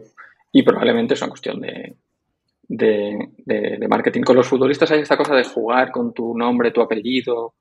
¿no? O sea, en España muchos, también se, cuando tienes un nombre más común, se impone más o es más fácil que cuaje un apodo. O sea, no sé, si en tu clase hay tres que, niños que se llaman Juan, es más probable que te llamen por tu apellido. Pues porque hay que distinguirte de los otros, aunque sea por casualidad. Porque los futbolistas lo ves. Yo una vez he hecho el ejercicio de mirar, no sé, Rodri, Gaby, Pedri, o sea, toda la gente que, los futbolistas que, se les conoce por su nombre y no por su apellido, normalmente tienen apellidos comunes. Entonces han buscado un plan B. Probablemente sin ninguna intención marketingiana, sino simplemente de que en su equipo ya había otro. Pues, no pueden usar tu apellido porque hay tres que se apellidan igual de nuevo en todo este tema del azar de que, de que los futbolistas que llegan a primera división muchas veces han, han, nacido en los primeros meses del año y eso les daba la oportunidad de jugar más minutos cuando son eh, cadetes o alevines y, lo que ocurre es que el hecho de jugar en ese momento hace que te desarrolles más y, encontramos, no recuerdo el porcentaje, pero un gran porcentaje de los futbolistas que llegan a primera eh, habían nacido entre, entre enero y junio. Eso no quita que si Messi hubiera nacido en el mes de diciembre, obviamente seguirá siendo Messi, pero que para la gran mayoría eh, lo que ocurre es que marca la diferencia que puedas jugar o no cuando eres un cadete. Y el, efecto es enorme, es como... pensamos a la suerte, claro, aquí, que no. Pensamos que controlamos, ¿no? Y el futbolista que llega dirá, no, es que he trabajado mucho, pero ha trabajado mucho, pero también ha tenido suerte. Claro, hay muchos que tengan trabajado. Y luego en parte has trabajado mucho porque cogiste una senda de cierto premio, ¿no? O sea, que al final de la zanahoria pues si te ponen la zanahoria delante, pues tú vas a por ella y entonces, o sea que hay un punto, esto es una realimentación, ¿no? Que hablabas antes. Entonces, es como el doble, o sea, el, nacer en enero en lugar del diciembre, o sea, las probabilidades de ser futbolista se, multiplican por dos. Que es, obviamente la mayoría tenemos cero probabilidades de ser futbolista. por dos, por dos. Enero, diciembre por dos. No está mal. joder, Y luego ellos lo saben. Esto lo comenté una vez con, con, con Esteban Granero, que eh, jugó en el, en el Real Madrid y luego eh, se ha dedicado al mundo de, una empresa de ciencia de datos y tal, aplicado al fútbol. Y hablamos un día de esto. Y bueno, primero me, dejó como claro que las escuelas de. Él estuvo en la cantera del Madrid muchos años. Eh, lo sabían perfectamente. O sea, ellos saben que los niños que a partir de junio es un hándicap. O sea, eh, hay pocos. Y me decía, no, yo, él era de junio, creo, junio, julio. Y me decía, muchas veces era el más pequeño del, del, equipo. Y, me contó eso y me contó otra cosa que eso ya me explotaba la cabeza. Me decía, pero yo tuve suerte, o sea, mi suerte era que yo era gigante, yo era muy fuerte de niño. Era muy, muy, me desarrollé súper pronto y era muy grande, entonces, pues yo jugaba de central, no me acuerdo, pero vamos, que claramente era, era, era, un tío poderoso, ¿no? Un niño poderoso. Pero que es curioso, era algo muy consciente, es curioso porque eso es lo que me permitió estar con 12 años en el Real Madrid, pero yo luego cuando llegué a profesional lo que me distinguía era mi técnica. Entonces, fíjate si los caminos son sinuosos que el atributo que le permitió estar en la carrera era ser físicamente fuerte de niño, pero luego el atributo que le iba a permitir ser futbolista en el Real Madrid era tener buena técnica. Entonces, el, estás en manos del azar, porque aunque hubieses tenido esa misma técnica en el destino, si no hubiese tenido el desarrollo temprano, nunca hubiese tenido la oportunidad. La conclusión es que también hay, bueno, que el mundo es complejo, hay mucho, mucho zaroso y lo que hay mucho talento por ahí perdido. Un montón de diciembre. El manager de los Oakland Athletics que mencionábamos antes se llama mm. Billy Bean. Eh, ¿Te ves trabajando en un equipo de fútbol? Cuando, más allá de tu, tu, trayectoria académica, los libros, los artículos en prensa, periodista, ¿cómo te ves? ¿Ves que los, quizás los equipos aquí españoles, ¿no? Insisto, ¿eh? no sé quién serían los Oakland Athletics de España, pero quizá te ficha el Betis aquí y lo, y lo petamos y el Betis gana la Champions. Creo que sería difícil petarlo, porque primero hay mogollón de azar hay mogollón de azar en el. Bueno, es que a lo mejor los Oakland tuvieron un poco de suerte también. También, claro. Ellos son el, o sea, a lo mejor tú mejoras un 10% y es como el relato épico de.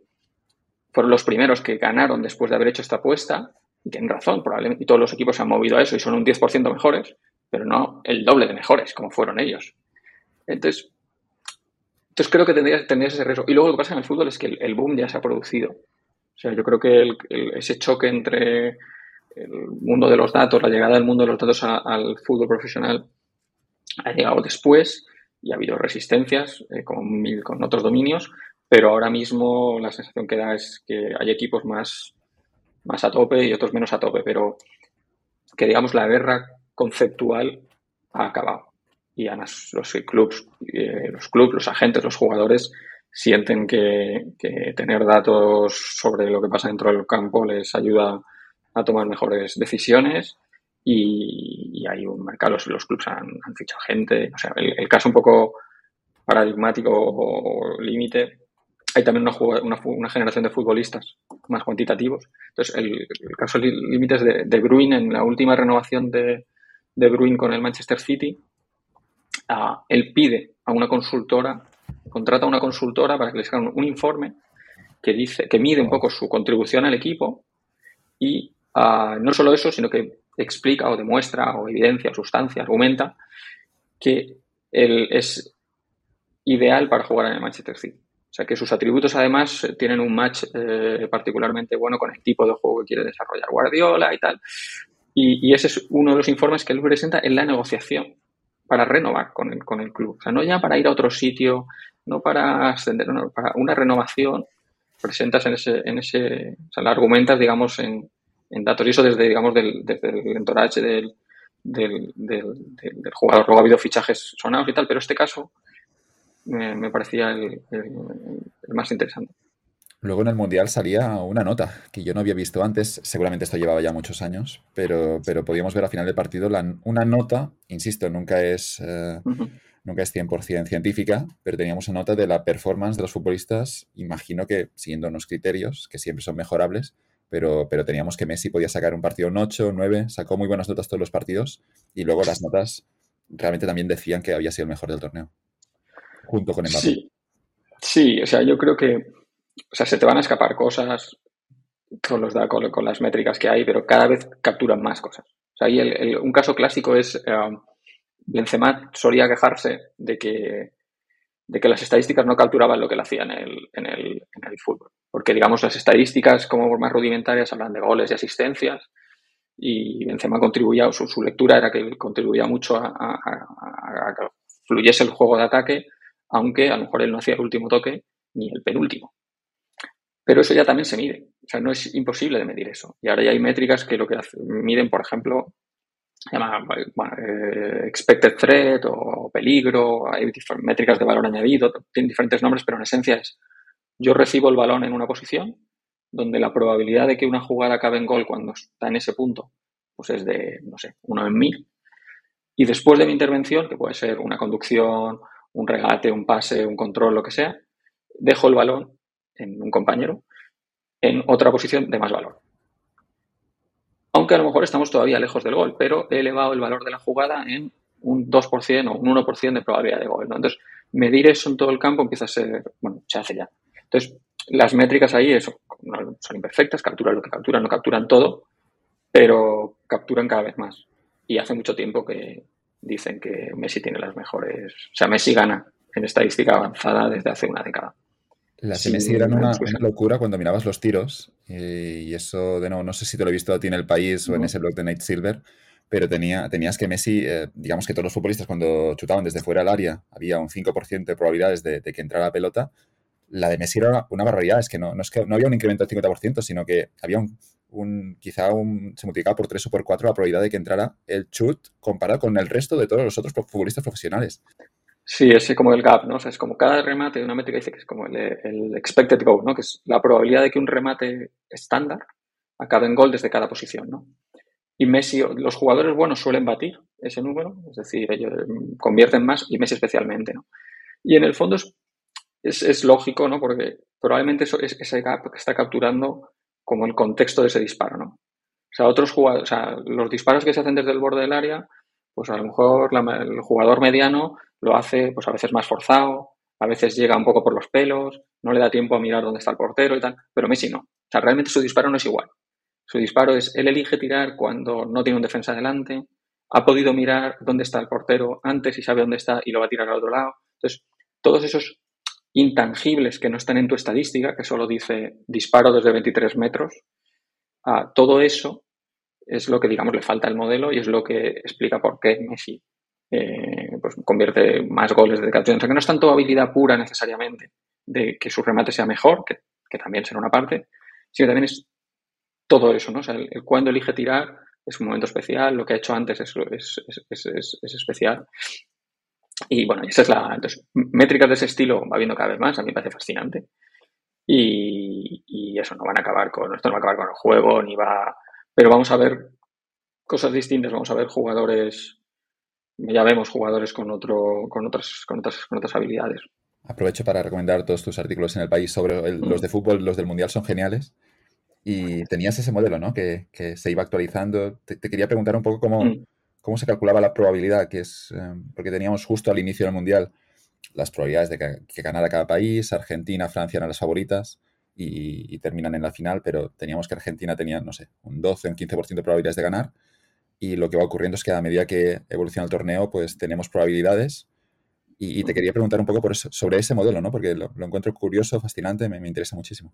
Es, ah, bueno, es, es, un pequeño juego, ¿no? Pero en esencia lo, que hacemos, lo, hicimos en el 18 también y, repetimos ahora este, este, diciembre. O sea, la idea es intentar hacer, es un modelo muy sencillito, pero el juego es decir, bueno, ¿cómo podemos predecir el mundial más o menos? O sea, que podemos, podemos puede predecir. Entonces, la realidad es que podemos hacer un modelo que, cumple lo que promete, pero digamos, la gran complejidad de comunicar esto era decir, bueno, el favorito de nuestro modelo, los tres favoritos eran, eran Brasil, Francia y Argentina, o Brasil, Argentina, Francia. Entonces, nuestro favorito, de hecho, era el, primer favorito era Brasil. Pero el modelo decía, Brasil es el primer favorito, tiene un 21% de probabilidades de ganar el Mundial. Entonces, claro, la paradoja es como el modelo dice, no, es el equipo que tiene más probabilidades según nuestro mejor saber, pero al mismo tiempo el modelo decía, cuatro de cinco veces Brasil no ganará el Mundial. Entonces, en ese sentido, pues decir, el Mundial acerta. Es, es, trampa, pero esa era un poco la, la, paradoja. Es decir, en nuestra cabeza, los favoritos tienen que ganar. Pero eso no es, en sentido estadístico, no es lo que, lo que representa la probabilidad. ¿no? O si 100 personas compramos un billete de lotería y tú compras dos, pues tú eres el que tiene más probabilidades de ganar, tienes el doble que todos los demás, pero muy probablemente no, no, no ganarás, ¿no? Entonces, ese era un poco el juego, ¿no? Pero lo que sí que me era interesante es decir, bueno, el modelo eh, se podía hacer y funciona y en esencia era un, modelo muy sencillo. Nosotros lo que lo alimentamos de, de dos datos simplemente. le alimentábamos una métrica de qué tan bueno es cada selección por sus resultados pasados, usando un, un ranking Elo, que es eh, esta métrica original del ajedrez y que usan todos los juegos online, no sé, el FIFA, ¿no? O sea, si tú has jugado el FIFA o cualquier juego de uno contra uno, videojuego, a mí me sorprende, tú ganas el 50% de las veces. O sea, aquello está diseñado para, como en el fondo, o gano yo o gana otra persona en su casa en Sabadell, pues digamos, el número que maximiza la satisfacción de la gente es pues que ganes la mitad de veces sí, la mitad no. Y, lo logran casi exactamente. ¿Y por qué? Porque tienen unos algoritmos de matching muy buenos de te ponen a jugar con gente que es más o menos igual de buena que tú. Entonces, esos algoritmos son, en el fondo son algoritmos de ranking Elo, como los dos del ajedrez y como los usamos nosotros, que es si Argentina juega contra un equipo ellos tienen cierta puntuación Elo, juegas contra él y en función del resultado se intercambian puntos. O sea, tú le quitas puntos a alguien cuando le ganas y al revés. Entonces, bueno, ese es como el, el primer dataset que usamos. Entonces, como las selecciones no juegan muchos partidos importantes, esto mm, es expresivo, pero no lo captura todo. O sea, hay equipos que, yo qué sé, selecciones que están a medio hacer o que ya están clasificadas para el Mundial y entonces pues pierden dos amistosos porque tampoco igual. Entonces, bueno, no es perfecto. Entonces, para complementarle de más información, le metíamos información de los jugadores. Los jugadores que componen la selección, qué tan buenos son y hoy usamos como atajo qué tan caros son. O sea, tenemos datasets del el valor económico de los jugadores y inyectamos eso, ¿no? Si tú tienes a Messi en tu equipo, pues Messi es un jugador caro, da tantos puntos, ¿no? Y es lo único que teníamos solo una precaución con ese dato, que era corregirlo por la edad. Porque en el fondo, en el mercado de fichajes, eh, no sé, si tú fichas a Messi este año o a Modric, eh, su valor es un jugador para uno o dos años. En cambio, si fichas a alguien, no sé, a Rodrigo o a Pedri, pues que tienen 22, pues obviamente estás haciendo una inversión con ocho años de retorno. A lo mejor cuatro en tu club y luego lo vas a revender, entonces pagas más. Entonces ajustábamos esa, el valor económico por esa expectativa de años. Y eso es lo único que entra en el modelo. ¿Qué tan caros son tus jugadores y qué tan bien lo ha hecho tu, selección? Y con eso, digamos, basta para acercarte mucho a, lo que dicen las apuestas, que es el, mejor predictor que hay en, fútbol a día de hoy. Que luego, claro, tenemos un equipo de 11 personas, eh, que también el equipo seguramente puede tener dinámicas negativas o positivas, y el Madrid de los Galácticos está pensando que, es un equipo con superestrellas, pero después tenían que entenderse dentro del campo. Y que, bueno, que, claro que tenemos aquí. Que, ¿Cuál era, por cierto, la probabilidad de Marruecos de que llegara a semis? Bueno, lo pasé fatal. Eh, menos del eh, creo que era menos del 1%. Ah, pero, pero no fue tu culpa, ¿no? Tampoco te no, pasa nada, ¿no? No, lo pasé fatal. Digo, una final Croacia-Marruecos, que no, no, estuvo tan lejos, estuvieron en la semifinal los dos, me, hubiera generado una ola de hate, porque hubiese sido más difícil, bueno, hubiese sido difícil de justicia. Era, según el modelo, era muy improbable. Hubiera habido menos de una opción entre 100. Entonces puedes decir, has tenido mala suerte. Pero yo no veo, no, entiendo el hate, en el sentido de eh, Rafa Nadal cuando estaba perdiendo con, con Medvedev en, en, Australia, en Australia justo hace un año, estaba dos hechos abajo y digamos que había, en un momento salió ese modelo, probabilidad de que Rafa Nadal gane este partido. Y el modelo predecía que había, es que quizá era un 1%.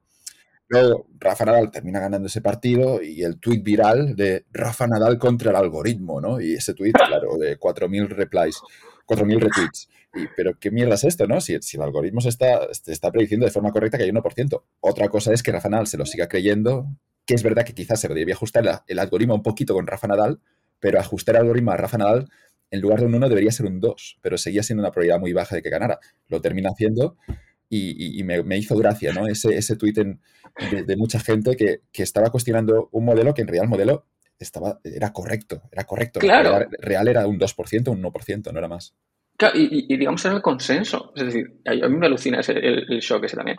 Porque es como, todos flipamos con la remontada. Y abre los periódicos. Y nos ilusionamos mogollón. y es, ¿qué significa eso? Esa ilusión y esa, esa, cosa que sientes dentro de ver la remontada. Significa que era improbable, joder. Si, si fuese, si, fuese probable, estarías viéndola diciendo, bueno, pues ahora uno bueno, que va, va, a durar mucho el partido porque tiene que remontar todavía tres partidos. Obviamente pensabas que era difícil que pasase. Por eso le damos un valor extraordinario y por tanto, como era difícil, ¿qué, coño iba a decir el modelo? Pues que era poco probable. Que así no es pensar que son el, oráculo, ¿no? Pero, Pero critican el modelo por las razones incorrectas. Claro, que es como, está midiendo, es, simplemente es un termómetro de, esa expectativa. Pero hay con el, con el, a mí me alucina esto, o sea, yo escribo de muchas cosas y de cosas importantes, eh, pero eh, el hate del fútbol, si la gente se ofende, la gente se ofende, ¿por qué te ofende la, mirada, digamos, de los números? matemáticas. Sí. Los números. Sí, yo creo que hay una sensación que hablamos antes de la complejidad y de cómo lo que conoces bien te parece complejo y lo que no, porque alguna vez, de hecho, un periodista me dijo una vez en un intercambio en Twitter, creo que fue con, la predicción del modelo. Quería ser educado, pero estaba siendo muy borde. Pero era en plan, no, es que al final un poco su función es como yo le maticé algunas cosas y no, bueno, como que hablamos, pero al final decíamos, es que el fútbol eh, hay que ir con cuidado hay que ir con cuidado porque es que es muy, es muy complejo intentar reducirlo y tal. La gente confunde más que otra cosa y esto es mejor. Yo prefiero no, no meterme mucho a los datos. Es que es peligroso. Es como, tío, estamos aquí escribiendo un periódico sobre la marcha de la economía, sobre pandemias, sobre conflictos sociales, guerras. El fútbol, tío, es, es un pasatiempo, a mí me encanta, pero es un juego, joder. Pero no, la gente no. Y creo que la paradoja se explica un poco porque es esta cosa de la complejidad que decíamos antes de la gente lo conoce. Entonces, como la gente, si te gusta el fútbol, tú ves la complejidad que tiene.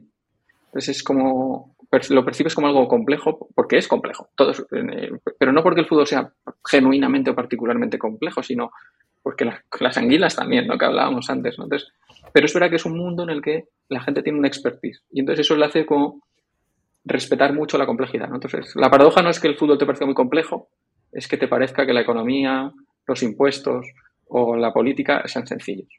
Eso es lo, raro.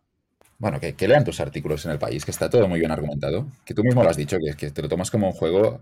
A partir de aquí, por favor, no, no, bueno, lo digo yo, no, que no, que no molestéis aquí, joder, que me voy a enfadar. y, y todos un poco, ¿no? Que también eso le ocurría a Nate Silver, supongo, cuando mm. predijo, en este caso no, en deporte, sino en la política, y quizá también te ha ocurrido a ti, ¿no? Que, en política también aparece un poco lo mismo que decíamos del fútbol. Y, claro, en el caso creo que Nate Silver se hace famoso por predecir esa victoria de Obama, ¿no? Y de algún modo que el modelo le da más opciones que los otros, aunque no le da como favorito.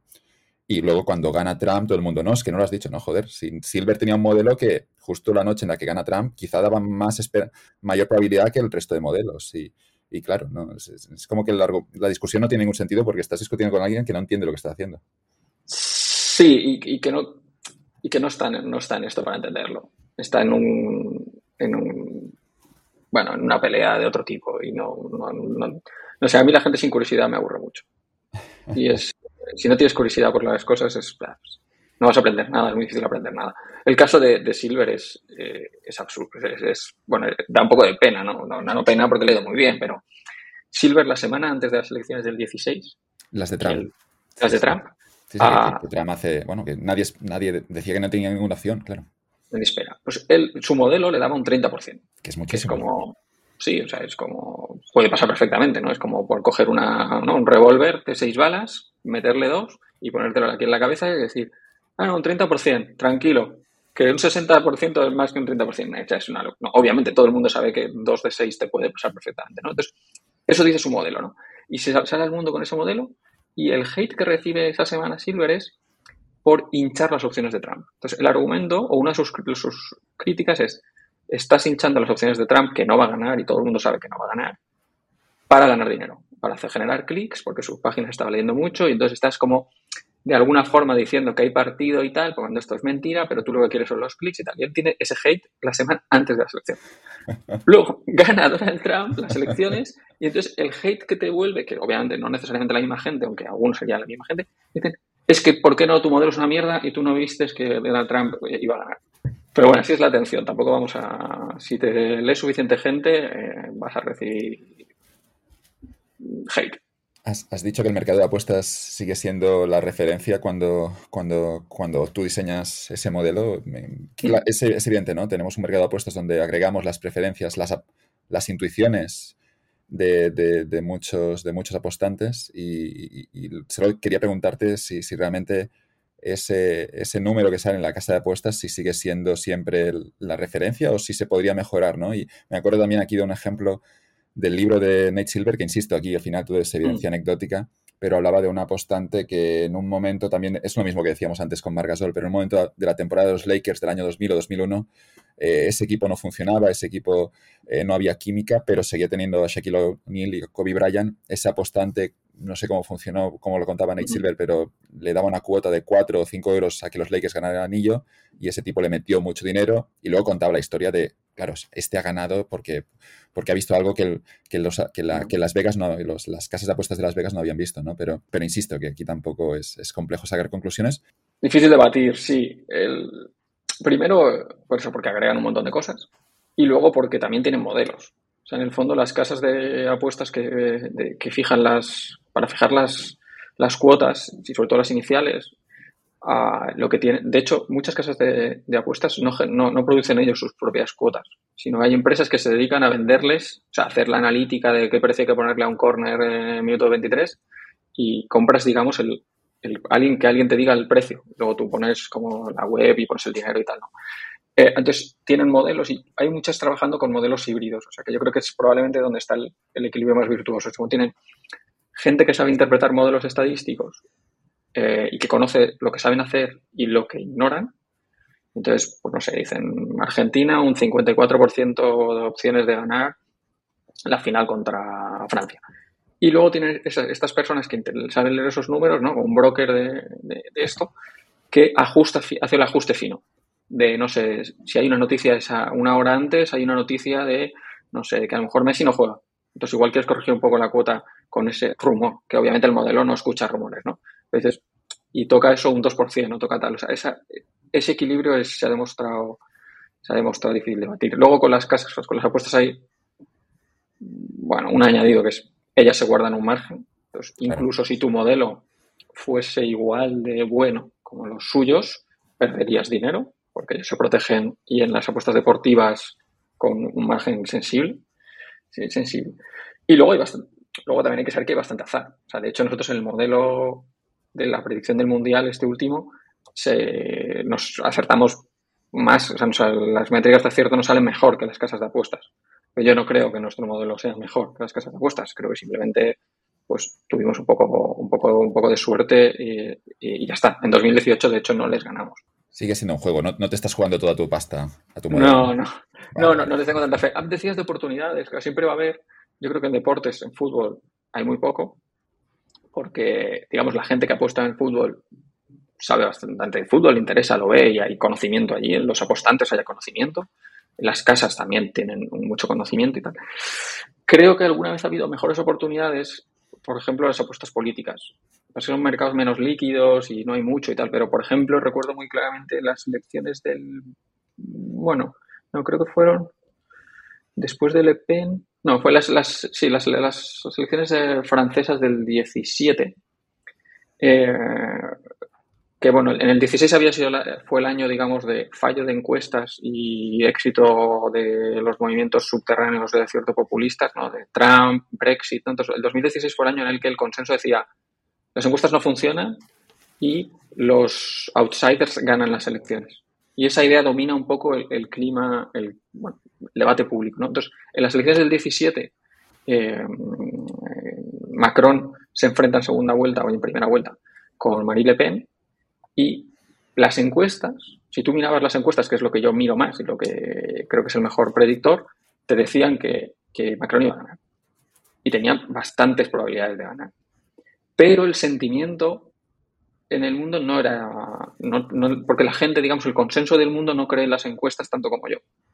Entonces, claramente, en el mercado de las apuestas, eh, yo creo que, digamos, Macron se vendía barato. Entonces, pasa es que no, no, no, no, hay suficientes elecciones como para hacer esto de forma sistemática, porque hay mucho azar, entonces tampoco vas a... Si hubiese elecciones cada semana y tal, pues podrías plantearte decir, bueno, aquí hay, hay, hay algo que hacer pero no, no es un mercado suficientemente, suficientemente frecuente, digamos. Fascinante. Llevamos hora y media y vamos ya. Ahora empezaremos el punto 3. Recuerdo que había 8. Esta entrevista durará 7 eh, horas. No. Bueno, han salido muchas ideas de, los otros puntos ya, creo, pero el punto 3 es protege, protege tu muestra, tus muestras de sesgos. Y aquí, claro, nos, nos vamos a... Hemos hablado del libro de Michael Lewis, que aprovecho de nuevo también para recomendarlo de nuevo, que es ese Deshaciendo Errores que, que son las vidas de Kahneman y Bersky, dos, psicólogos que han cambiado de algún modo la, ciencia económica con, todos sus estudios de psicología. Y bueno, primero todo decir que ese libro para mí tiene que ser una película ya. Kahneman sigue vivo y sigue dando entrevistas y charlas magníficas. Bersky murió eh, demasiado temprano por culpa de un cáncer. Y, lo que tenemos es que en el libro cuenta la amistad entre, entre esas dos personas, ¿no? Y es, es, bonito, es a la, vez que más allá de la historia, en ese caso Michael Lewis, que lo hace siempre, pero más allá de contar una buena historia, te cuenta estudios de psicología muy interesantes. Sí, el libro es, estupendo. Es verdad que para hacer la peli es, es, tiene hasta un último capítulo porque es que Kahneman eh, creo que está viviendo con la mujer, la mujer de Bersky, que es como un último giro también de estos de porque han tenido una, una gran amistad y pues, pues, son, enviudaron los dos hace tiempo, o sea que es, pero bueno, la vida tiene estas cosas también. Y que han compartido mucho ellos, o sea que tampoco es son cosas, no, la vida es así, la vida es, la vida es, es compleja, es sutil, es interesante seguro, no sé, igual simplemente se hacen compañía o a lo mejor lleva 50 años enamorado de esa mujer. Mm, tenemos una serie de decisiones que cuando las analizamos a través de experimentos encontramos de que a veces se puede repetir un error ¿no? de forma sistemática. Eh, Kahneman decía, para empezar, un, ejemplo que es la regresión a la media y, lo contaba con, su propia experiencia con, siendo de nuevo en el ejército de, Israel y yo creo que es un ejemplo bonito, así que mejor que nos lo cuentes tú, Kiko. Sí, yo, creo que es lo primero que leí de, Kahneman. Yo creo que supongo que es cuando le dieron el Nobel. Pero la historia cuenta eso, ¿no? De cómo también es una cosa como muy israelí, ¿no? De leer un chaval, pues un psicólogo joven que obviamente pues, eh, se involucra en el, ejército como, como, medio país en esa época y entonces, bueno, lo ponen pronto a como él es psicólogo y tal, aparte que tiene vida académica y tal, pero lo ponen eso al mando de la formación de eh, entrenadores o tutores de vuelo, ¿no? O sea, la gente que se encarga de enseñar a volar a los cadetes, pues les dan como un curso de bueno, de cómo, cómo premiar y el premio y el castigo. Entonces Kahneman cuenta la historia de, bueno, no, por según la evidencia tenemos aquí unos estudios y tal, unos estudios que se han hecho con palomas y tal, que es más, funciona mejor el darles premio, ¿no? Cuando hacen bien lo que quieres que hagan las palomas que, que, castigarlas, ¿no? O sea, el premio es un mejor, es un, un, mejor incentivo para el aprendizaje, ¿no? Y entonces esto es lo que deberéis hacer vosotros con los cadetes de vuelo. Entonces, cuando cuenta esto, pues está ahí, pues imaginaos ahí con todo el, el pues este, soldado, pues levanta la mano uno de los, una de estas personas, uno de los entrenadores, y dice, bueno, pues con el debido respeto, tal, señor, esto será para los pájaros, dice, pero yo llevo 20 años formando cadetes de vuelo y esto no es así en absoluto. O sea, yo lo que he observado, mi experiencia, lo que dice es que es justo al revés. Es cuando alguien, eh, no sé, hace una prueba y lo hace bien y le digo que lo ha hecho muy bien y una palmadita al bajar, la siguiente lo hace peor. Y igualmente, si alguien lo hace mal y yo cuando alguien comete un error de vuelo y lo abronco, o sea, es un poco violento en ese momento, pero después, la, la siguiente vez, siempre lo hace mejor de lo que él había hecho anterior. Así que no me diga esto de las las palomas, pero no. Lo que funciona es el, el, castigo y no el premio. Entonces, Kahneman lo cuenta como decir, bueno, es como yo vi en directo eh, uno de los ideas o los fenómenos que, le interesan en ese momento, que es la regresión a la, media. lo que está pasando aquí no es que este señor tenga influencia sobre sus cadetes. Eh, lo que está viendo es exactamente lo que uno cabría esperar por azar.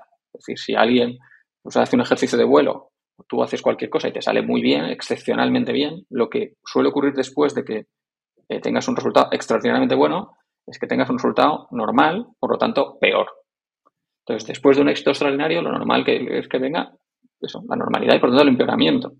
Y igual al revés. O sea, si tienes un, haces un ejercicio fatal un día, te sale todo mal ese día con el avión, pues al día siguiente lo normal que es que lo hagas pues de 5, que es tu media, y que regreses a tu media, ¿no?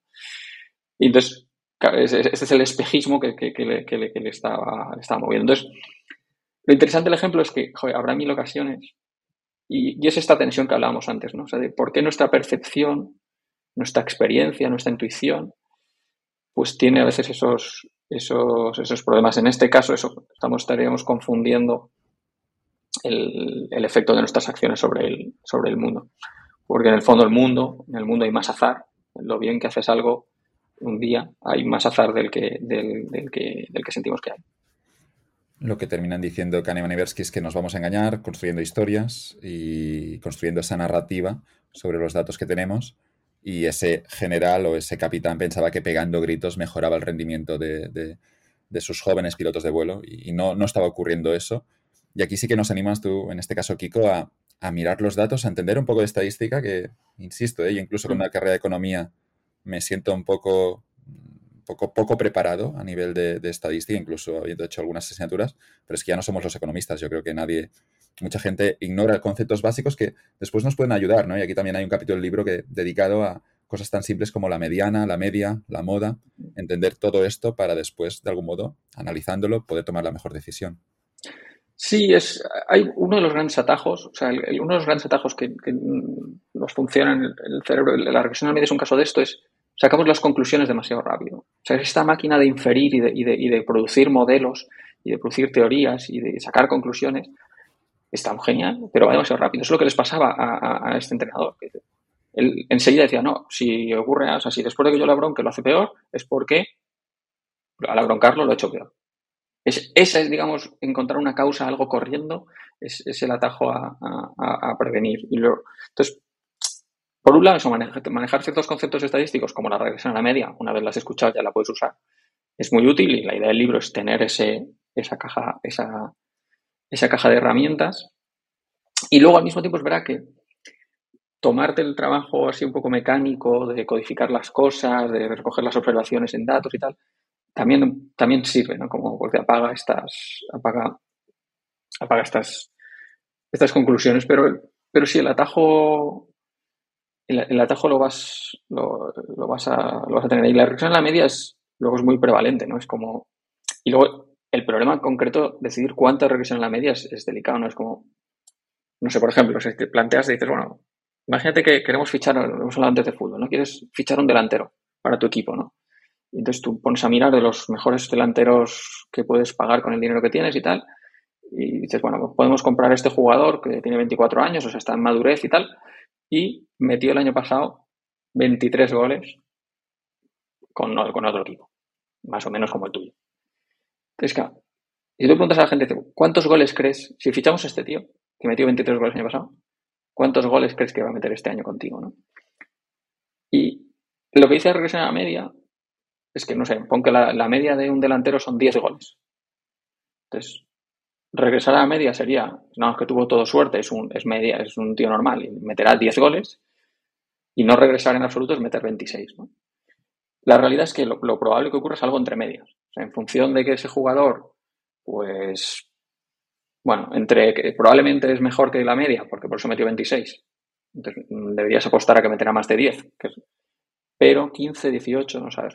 Pero lo curioso es que las personas tenemos un poco el impulso de pensar que va a meter 20, en lugar de 26, 29. Porque te convencerás de no, porque nuestro equipo es mejor, porque le vamos a poner a jugar en no sé dónde. no ya es que no sepas calcular si entre 10 y 26 dónde va a caer, habrá regresión a la media, pero ¿cuánta? Esa pregunta es muy complicada. Sino que además tu impulso es, te lo imaginas viendo goles, ya empiezas a construir la historia esa de la que hablamos y lo que te parece poco es que meta 26 otra vez. Entonces, es bueno, saber este, este tipo, o sea, conocer el concepto, porque muchos conocimientos del, del, es negativo, ¿no? Es como cosas de ten cuidado, no cometas errores y tal. Pero también hay conocimiento positivo. O sea, conocer el concepto te va a hacer que cuando alguien te diga que hemos fichado este tío 23, tú sabes que la expectativa que tienes que tener, la normal, es menos de 23 goles. Porque tú has jugado un jugador que es una mezcla de talento y suerte y tú no sabes cuánta, en su rendimiento, cuánto es talento y cuánto ha sido suerte. Pero si la suerte es distinta de cero, pues lo probable es que meta menos goles, menos de 26 goles. Eso nos lleva al capítulo número 4, asume que atribuir causas es difícil. Y me gusta mucho aquí el punto de partida porque hay esa frase que ya como la suelta todo el mundo y a veces la suelta gente que no entiendo lo, que, lo que está diciendo, que dicen correlación no implica causalidad, ¿no? Te, sueltan eso y yo, yo, bloqueo ya cuando escucho, cuando leo esto. me gusta mucho porque abres el capítulo diciendo, a ver, vamos a decir algo obvio, a veces correlación sí es causalidad. Claro, claro, claro, claro, O sea, que está muy bien. Pero además con un tono pedante, ¿no? Es que correlación no, no implica causalidad. Joder, que, que, te calles ya, pesado. Sí, es estas cosas. A mí es, yo de las críticas, hemos hablado de hates un poco, pero es, esta como la, el tontilisto este es, la que más me irrita. Es como la gente que, que, eso que es como sabiendo un poquito, es una crítica marginalmente sofisticada mínimamente sofisticado. Lo que decíamos antes de la curva, esa, el, monte estúpido, eh, se llama, el concepto es Dunning-Kruger effect. El efecto Dunning-Kruger, imagino que son los dos, los dos eh, científicos que lo encontraron, pero es esa gente, ¿no? Que sabe un poquito, se ha aprendido esa frase de mierda de cuatro palabras y a partir de aquí ya la repiten y obviamente eso les lleva a ese monte estúpido donde se creen que, saben, saben mejor que alguien que lleva 50 años estudiando eso. Sí, yo pienso, es, entonces eso es, sí, es, irritante. Luego, un caso es un caso límite de esto es a correlación implica causalidad, es como, bueno, tú presentas cualquier asociación, da igual, no sé, no sé qué podemos pensar, pero no sé, la gente con, no sé, los jóvenes votan a cierto partido más o menos, y hay como una asociación, ¿no? Tú muestras una relación, y bueno, tal partido tiene más votantes pobres, no sé, o ricos. Eh, no sé, el Partido Popular tiene votantes de renta más alta. Hay una sección positiva ante la renta y, que vote al PP ese grupo, ¿no? Entonces, hay como, en ese tipo de datos hay una tentación a veces de decir, no, pero esto es que igual, es que no es causal, porque esto está mediado por otra variable y en realidad es por la edad y entonces no es causal. Y entonces el salto lógico es decir, y como no es causal, es una correlación espuria y es irrelevante. Y es como, pero ¿qué dice? Pero que, una asociación no sea causal no quiere decir que sea irrelevante, quiere decir que no es una relación de causa-efecto. Pero es que no son pobres, no, dejan de ser ricos porque no sea la causa de lo que sea. Entonces, el ejemplo es como, no sé, tú ponte, imagínate que eres, creo que el que menciono en el libro es que eres una aerolínea y una aerolínea que tiene eh, clientes eh, más jóvenes que la media, por lo que sea, por sus campañas de marketing o lo que sea, tú tienes clientes jóvenes y por lo tanto tus clientes, como la gente joven es más ecologista o más proecologista, esa aerolínea tiene clientes eh, que son más ecologistas. Que nadie ha elegido la aerolínea por ser ecologista o no, o sea, no, no es la causa. Es como, es una aerolínea joven y entonces la han elegido los jóvenes por ser jóvenes. Pero hay una asociación entre sus clientes, pues son más ecologistas que, la media. Entonces, como, en términos de, de causalidad, no media ninguna causalidad. O sea, nadie ha elegido la aerolínea por ser ecologista o no serlo. Pero ¿cómo va a dar igual? O sea, si mañana aumenta, no sé, en la concienciación, vas a ser la primera aerolínea que tiene un problema con cuánto consumen sus aviones, porque tus clientes, aunque no sea por eso, son más ecologistas. Entonces, a lo mejor no es el motivo que les hicieron elegirte, pero igual es el motivo para que mañana dejen de volar contigo. Pero es exactamente lo que decías, es esa, ese atajo un poco perezoso de una mínima, mínima intelectual. Entonces, no, Correlación no implica causalidad, obviamente es un axioma y es importante conocerlo y saber exactamente lo que significa y tal, pero las correlaciones importan. Y de nuevo vamos siempre a la misma solución, pero mm, entendiendo un poco, bueno, los conceptos, pero además también haciendo experimentos y es, ese precisamente tu, consejo también en esta parte de, tener un grupo de control, de, de probarlo, de, entender un poco los datos, los que tenemos, de intentar aislarlos, intentar encontrar la causa y aquí eso vale ya no solo para académicos, sino que también para cualquier departamento de marketing son cosas que, ya hacen, ¿no? Entender eh, si, tenemos esos dos grupos que podemos aislar, ¿no? Eh, un poco el, efecto que tiene eh, cambiar el botón de sitio o hacer esa cosa. Y, claro, pienso en una frase de Esther Duflo, una economista que estudia la pobreza, que, me, me encantó la frase porque decía, no tengo opiniones, tengo una opinión. Uno debe evaluar las cosas y esa convicción es firme. Nunca estoy satisfecha, insatisfecha con los resultados. Todavía no he visto resultados que no me gusten. Eso lo decía este Tuflo. Sí, es ejemplar su, trabajo, además. porque además esta gente que ha ido a una batalla en la que tenido que pelearse con gente que elegía otras metodologías, ha sabido muy bien separarse de... Porque hay un conflicto. hay gente que los experimentos en economía, y más en economía, incluso en ciencias sociales, han tenido bastante backlash, obviamente, porque igual no son la panacea, nada es la panacea nunca. Pero el backlash ese siempre esconde gente que eh, quiere seguir haciendo las formas, gente que tiene éxito y quiere que las cosas no cambien. Si tú eres un académico de metodologías tradicionales, cuando llega una metodología nueva, tus incentivos están a, despreciarla. Yo creo que esto les, ha pasado, pero ellos se han mantenido muy, eh, bueno, se han mantenido en el trabajo, en trabajar, en generar evidencias y, no pelear. El ejemplo es, de los experimentos es, muy bueno porque es, es verdad que en el, mundo de la academia, la gente que está como persiguiendo el, conocimiento más puro y con, con la exigencia mayor, la pregunta de la causalidad es por qué algo, qué causa qué, es la gran pregunta. Es la pregunta más difícil, es en muchos sentidos la más útil, pero en muchos otros dominios no tiene la importancia que tiene en la academia. Es decir, decías antes, tú estás, porque los académicos no, no actúan. Entonces ellos no tienen ninguna, no, no tienen ningún incentivo a acertar un 5% más de sus decisiones. Necesitan saber la verdad con certidumbre. O sea, su trabajo es la certidumbre. O acercarse a mucha certidumbre. Pero la mayoría trabajamos en mundos de, de, acciones, de tener que actuar. Entonces, en ese mundo de tomar decisiones, mm, si tú hacer un experimento, un test A-B de, para fijar un precio te ayuda a vender un 5% más, aunque no sepas exactamente qué es lo que estás consiguiendo, o si un diseño de tu portada, la foto de un disco o un libro, vende un 5% más, aunque yo no sepa explicar que esto es porque el verde induce una reacción, no sé, o sea, da igual, si vende un 5% más, está bien, no necesito saber por qué. Solo necesito saber cuál de las dos carátulas vende más libros, ¿no? Entonces yo creo que es importante para todos los que estamos en un mundo no académico eh, tener eso presente. Y los experimentos eh, son muy fáciles de hacer en el momento que estás actuando, ¿no? O sea, si tú tienes que vender champú en 700 supermercados, pues es muy fácil eh, ensayar si el envase de 25% es mejor o no es mejor, si un color funciona mejor que otro, tal. Total, tú vas a tener que poner a la venta todo eso, ¿no? Entonces, el, ejemplo que pongo en el, en el libro, el que digamos el que me aplico yo en el día a día es nosotros usamos esto en, el periódico, como, todas las webs, para, para elegir titulares. Hacemos este test A-B de la gente entra a la home del diario El País y yo tengo una historia que me han vendido en tal posición, lleva una foto, la firmo yo, tal, es el mismo día, misma hora. Y lo que podemos hacer es que eh, los lectores al azar que entran en la home, pues la mitad vea un titular y la otra, mitad vea otro titular. Y es brutal, o sea, porque esto me, sirve para elegir un par de titulares buenos, o sea, que sean elegantes, precisos, que sean que representen fielmente la noticia, etc. Pero tengo siempre alternativas. Entonces, ensayas y, y las sorpresas son todos los días. O sea, yo todos los días pongo dos titulares que, aunque tengo un mogollón de experiencia poniendo titulares, es parte de mi trabajo y de golpe uno saca un 30% más de clics. Y que es alucinante, Es este decir, joder, de verdad, mismo artículo, mismo día, mismo tema, mismo autor, misma foto, todo igual, gente que ha decidido. O sea, que no es que viralices en redes, sino que entra a la home y dice, voy a leer algo. Cambiar una palabra, dos palabras, me da un 30% más de clics. Sí, ese es el, el mercado loco de la atención en el que, en el, en el que vivimos sin, hacer clickbait, porque después el, usuario se puede sentir engañado.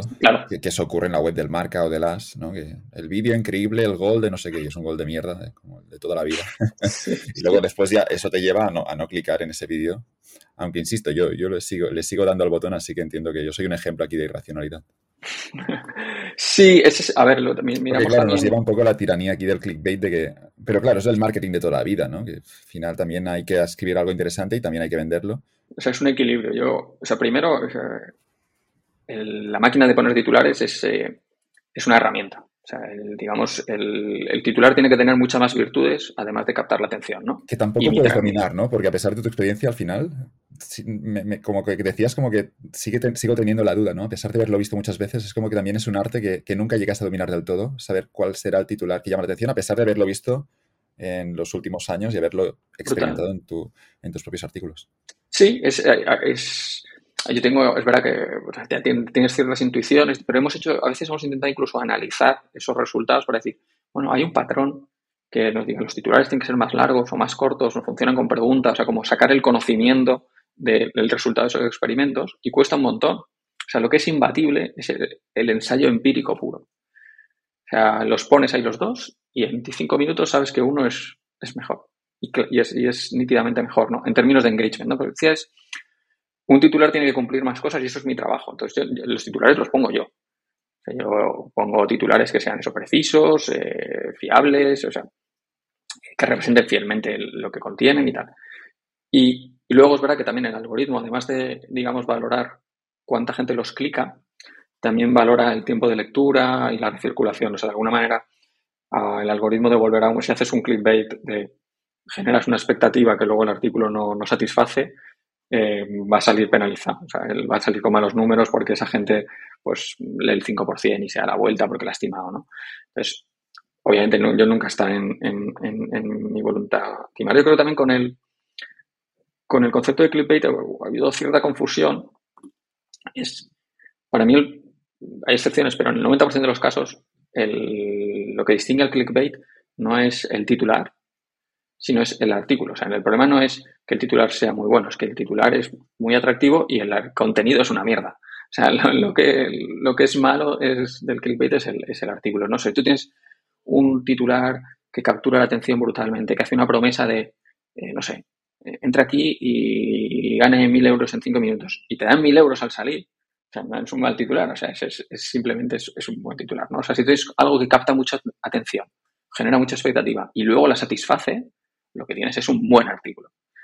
Ah, porque a veces nos pasa también un poco como con lo de la correlación y la causalidad, ¿no? Que hemos pasado el backlash es como, no, es que haya titular atractivo es como sospechoso.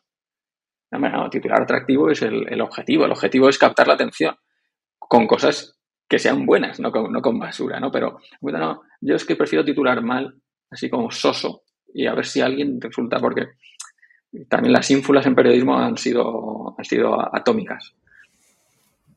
Tengo que decirte que me gusta el título del libro y me gusta la portada. esto me comentaba un editor que, lo que elige es el diseño de portada, la imagen, el, gráfico es importante. Si volviese a hacer, volvería a pensar mucho en hacer testa B de... Son mundos que más nos han hecho testa B de... No sé, eh, probaría, buscaría formas, me lo planteé, ¿no? Pues que luego es difícil de hacer de... Ah, puedes hacer un testa B de, con un título de un libro, o sea, puedes hacer anuncios en Amazon eh, antes de que salga, tres meses antes, y hacer un test A-B con tres títulos distintos y luego decidirlo. O sea, creo que habría, estoy seguro que ganaría un 30%, porque vendería un 20% más, o con dos portadas. O sea, estoy seguro, seguro, seguro, seguro. O sea que no, ya no sé, no es mi negocio. Pero seguro que importa. Yo con, el, con la portada y con el título, el título tiene eh, detractores también. Uh, pero yo, digamos, mi, mi, lógica era, es como, no, no te pega el libro, que el libro suena un poco así como autoayuda, tal. Es como, por supuesto, es como si la gente conoce mi curro y, le gusta, pues ya va a comprar el libro. Entonces, el propósito del packaging y todo es como, puedo hacer el libro más atractivo a alguien que no conoce mi trabajo. Entonces, entonces sí, yo creo que ahí la intención del, del libro y en general como consejo de comunicación, que ha habido cierto premio a, a, ser un poco obvio. O sea, en los titulares también a titular diciendo si clicas esta noticia o si te llevas este libro, lo que vas a encontrar es exactamente esto. O sea, la gente tiene muy poco tiempo, entonces quiere como, no sé, las ocho reglas para trabajar con datos y tomar mejores decisiones y, descifrar el mundo. Pues obviamente vas a, inflamar un poco las, tus capacidades, pero, pero creo que, ser creativo mm, se, ha vuelto más difícil. Y ves los libros así, bestseller y tal, y son como bastante obvios. no sé, hábitos atómicos sobre hábitos. Venden 10 millones de libros y yo no sé por qué tengo tantas referencias de Los Sopranos. Supongo porque, porque me, me acuerdo las historias y Los Sopranos, la, la, serie, es una gran historia. Pero hay uno de los personajes que se llama Hesh, que es, el, es como un tipo que es prestamista y además es productor de música. Y el, como el, el de la banda mafiosa, el más gamberro que se llama Chris, quiere producir una canción con un rapero, lo edita y cuando se le presenta a Hesh, que es el, el quien puede publicarle esa canción, le dice que esto no, que esto no funciona, que esto hay algo que falla. Y le dice, escucha chico, no sé cómo llamarlo, talento, carisma, magia, pero tu autor no lo tiene. Chris se enfada, no, no entiende qué está pasando. Hayes tiene mucha experiencia, eh, lleva muchos años publicando eh, canciones exitosas, pero dice que esto no va a tener éxito y que no lo va a publicar. Eh, luego, en un momento de ese mismo episodio, luego se, se, cruzan de nuevo y en ese momento está sonando una canción que ya es, es, es, una canción que lleva muchos años en antena y es una canción que que la tengo por aquí apuntada, que es Nobody Love You, Love Me But You. Está sonando en la radio, Hayes la escucha y con cinco segundos le dice, esto es un hit. Eh, es, como que la intuición a veces es como la capacidad de que sabemos algo sin, sin poder explicarlo, sin saber cómo, cómo, lo sabemos, ¿no? Sí, seguramente, seguramente sea eso. Seguramente es mm, algo que, que ocurre en, en, tu cabeza. Mm, y que tú no tienes acceso a ello. Yo creo que he un poco sobre esto, viendo cómo funcionan las, este boom de los modelos de lenguaje masivos, la inteligencia artificial, ¿no? Ah, que está haciendo, bueno, que en los últimos 3, 4 años ha dado un salto adelante brutal. Yo creo que esto va a ser el gran tema de la próxima década. Ah, y una de las cosas curiosas es que estos algoritmos, mm, bueno, que han aprendido por entrenamiento y, digamos, un entrenamiento muy rudimentario y tal, son capaces de hacer cosas uh, complejas que obviamente no saben explicar, ¿no? Y que en el fondo son patrones que han capturado, no sé, tú coges cualquier, no sé, DALI 2 o Midjourney y tal y le dices, hazme un cuadro en estilo con Edward Hopper o con colores armoniosos. Entonces, lo que hacen mejor, o sea, a lo mejor le ponen seis dedos a, las manos, es decir, no saben contar, no, sabe contar para ponerle seis dedos a la gente, pero la armonía, los colores, que sea, digamos, todo coherente o, capturar el estilo de Edward Hopper, lo saben reproducir, ¿no? Entonces, me ha cambiado un poco la idea de, es posible eh, entrenar eso, como, como, automatizar de alguna manera cosas que, hubiéramos pensado que, que, hace falta un, o, algo, una creatividad más mística, más humana, ¿no? De, ¿no? ¿Qué, hace un cuadro bonito? ¿Qué es la belleza? Es como, no, no, sé, es muy complicado. Pero yo no sé lo que es, pero Midjourney es un algoritmo matemático frío y nada inteligente. Sabe o ha, podido capturar el patrón de lo que es bonito. Y lo ha podido capturar, lo habrá codificado en un amasijo ese de conexiones que es la red neuronal que lo compone y hace cuadros bonitos. Entonces, me ha hecho pensar un poco eso, como cuánto, digamos, lo que nuestra cabeza, nosotros tenemos acceso a nuestra parte más analítica o, explícita, ¿no?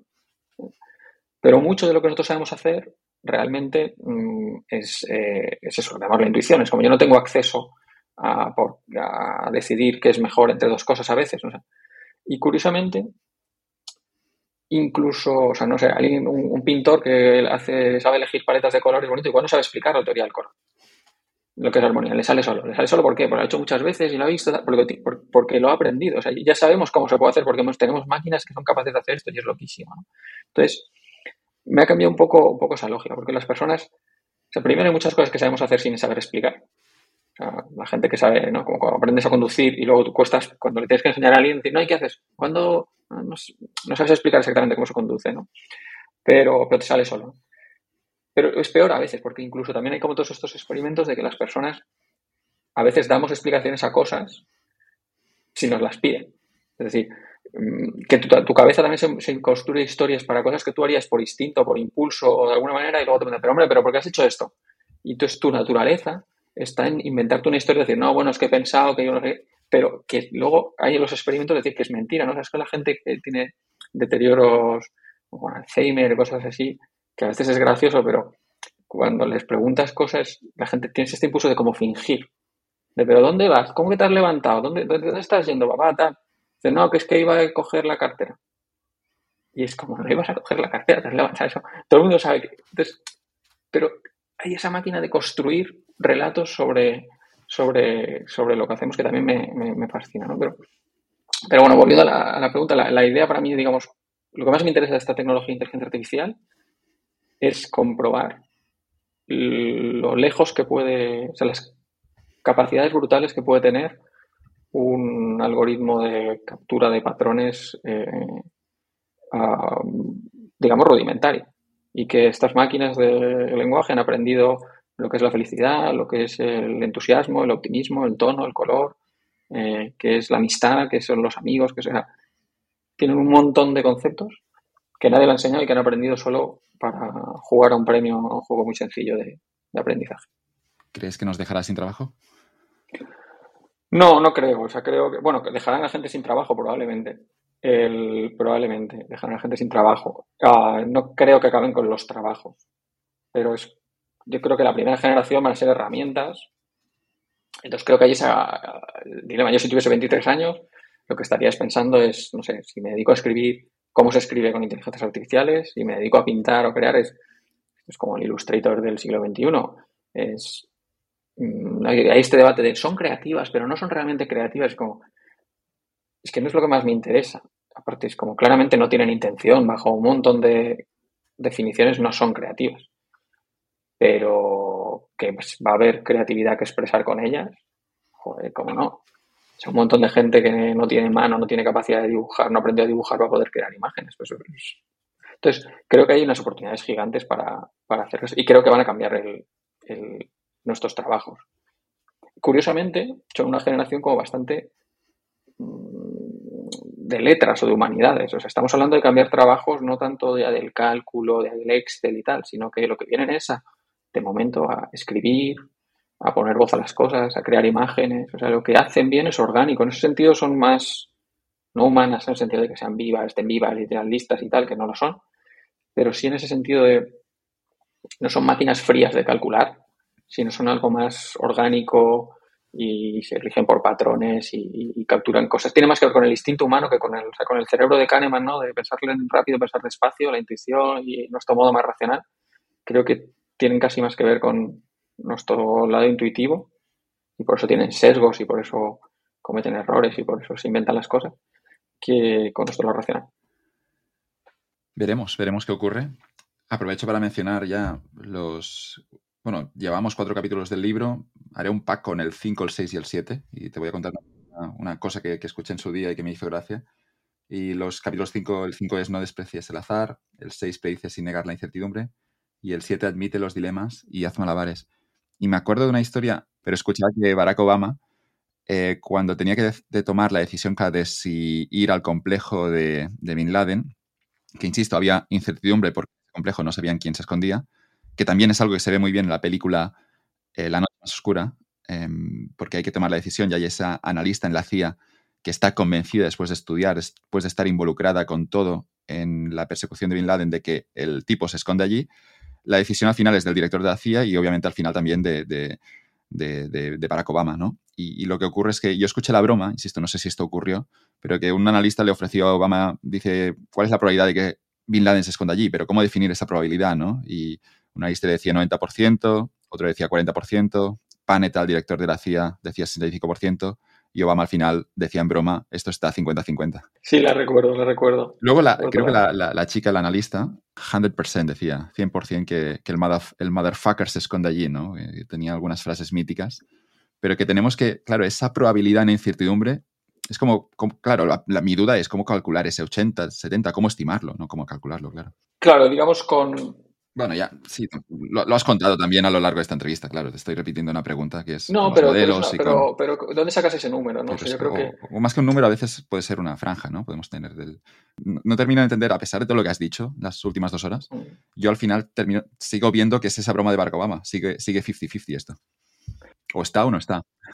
Sí, la cosa es, necesitas tiradas repetidas. O sea, al final, eh, yo creo que es bueno obligarte a pensar en ese número, o sea, obligarte a verbalizar, porque si no es muy fácil protegerte. Bueno, eh, no estoy seguro, pero creo que probablemente está allí. Todo es como más vaporoso. No, dime, un 75 no es un 90 y tal. Y porque ese número, primero luego podemos ajustar un poquito, o sea, podemos agregarlo, podemos decir si cambia algo, cambiarás de 90 a 92 y tal.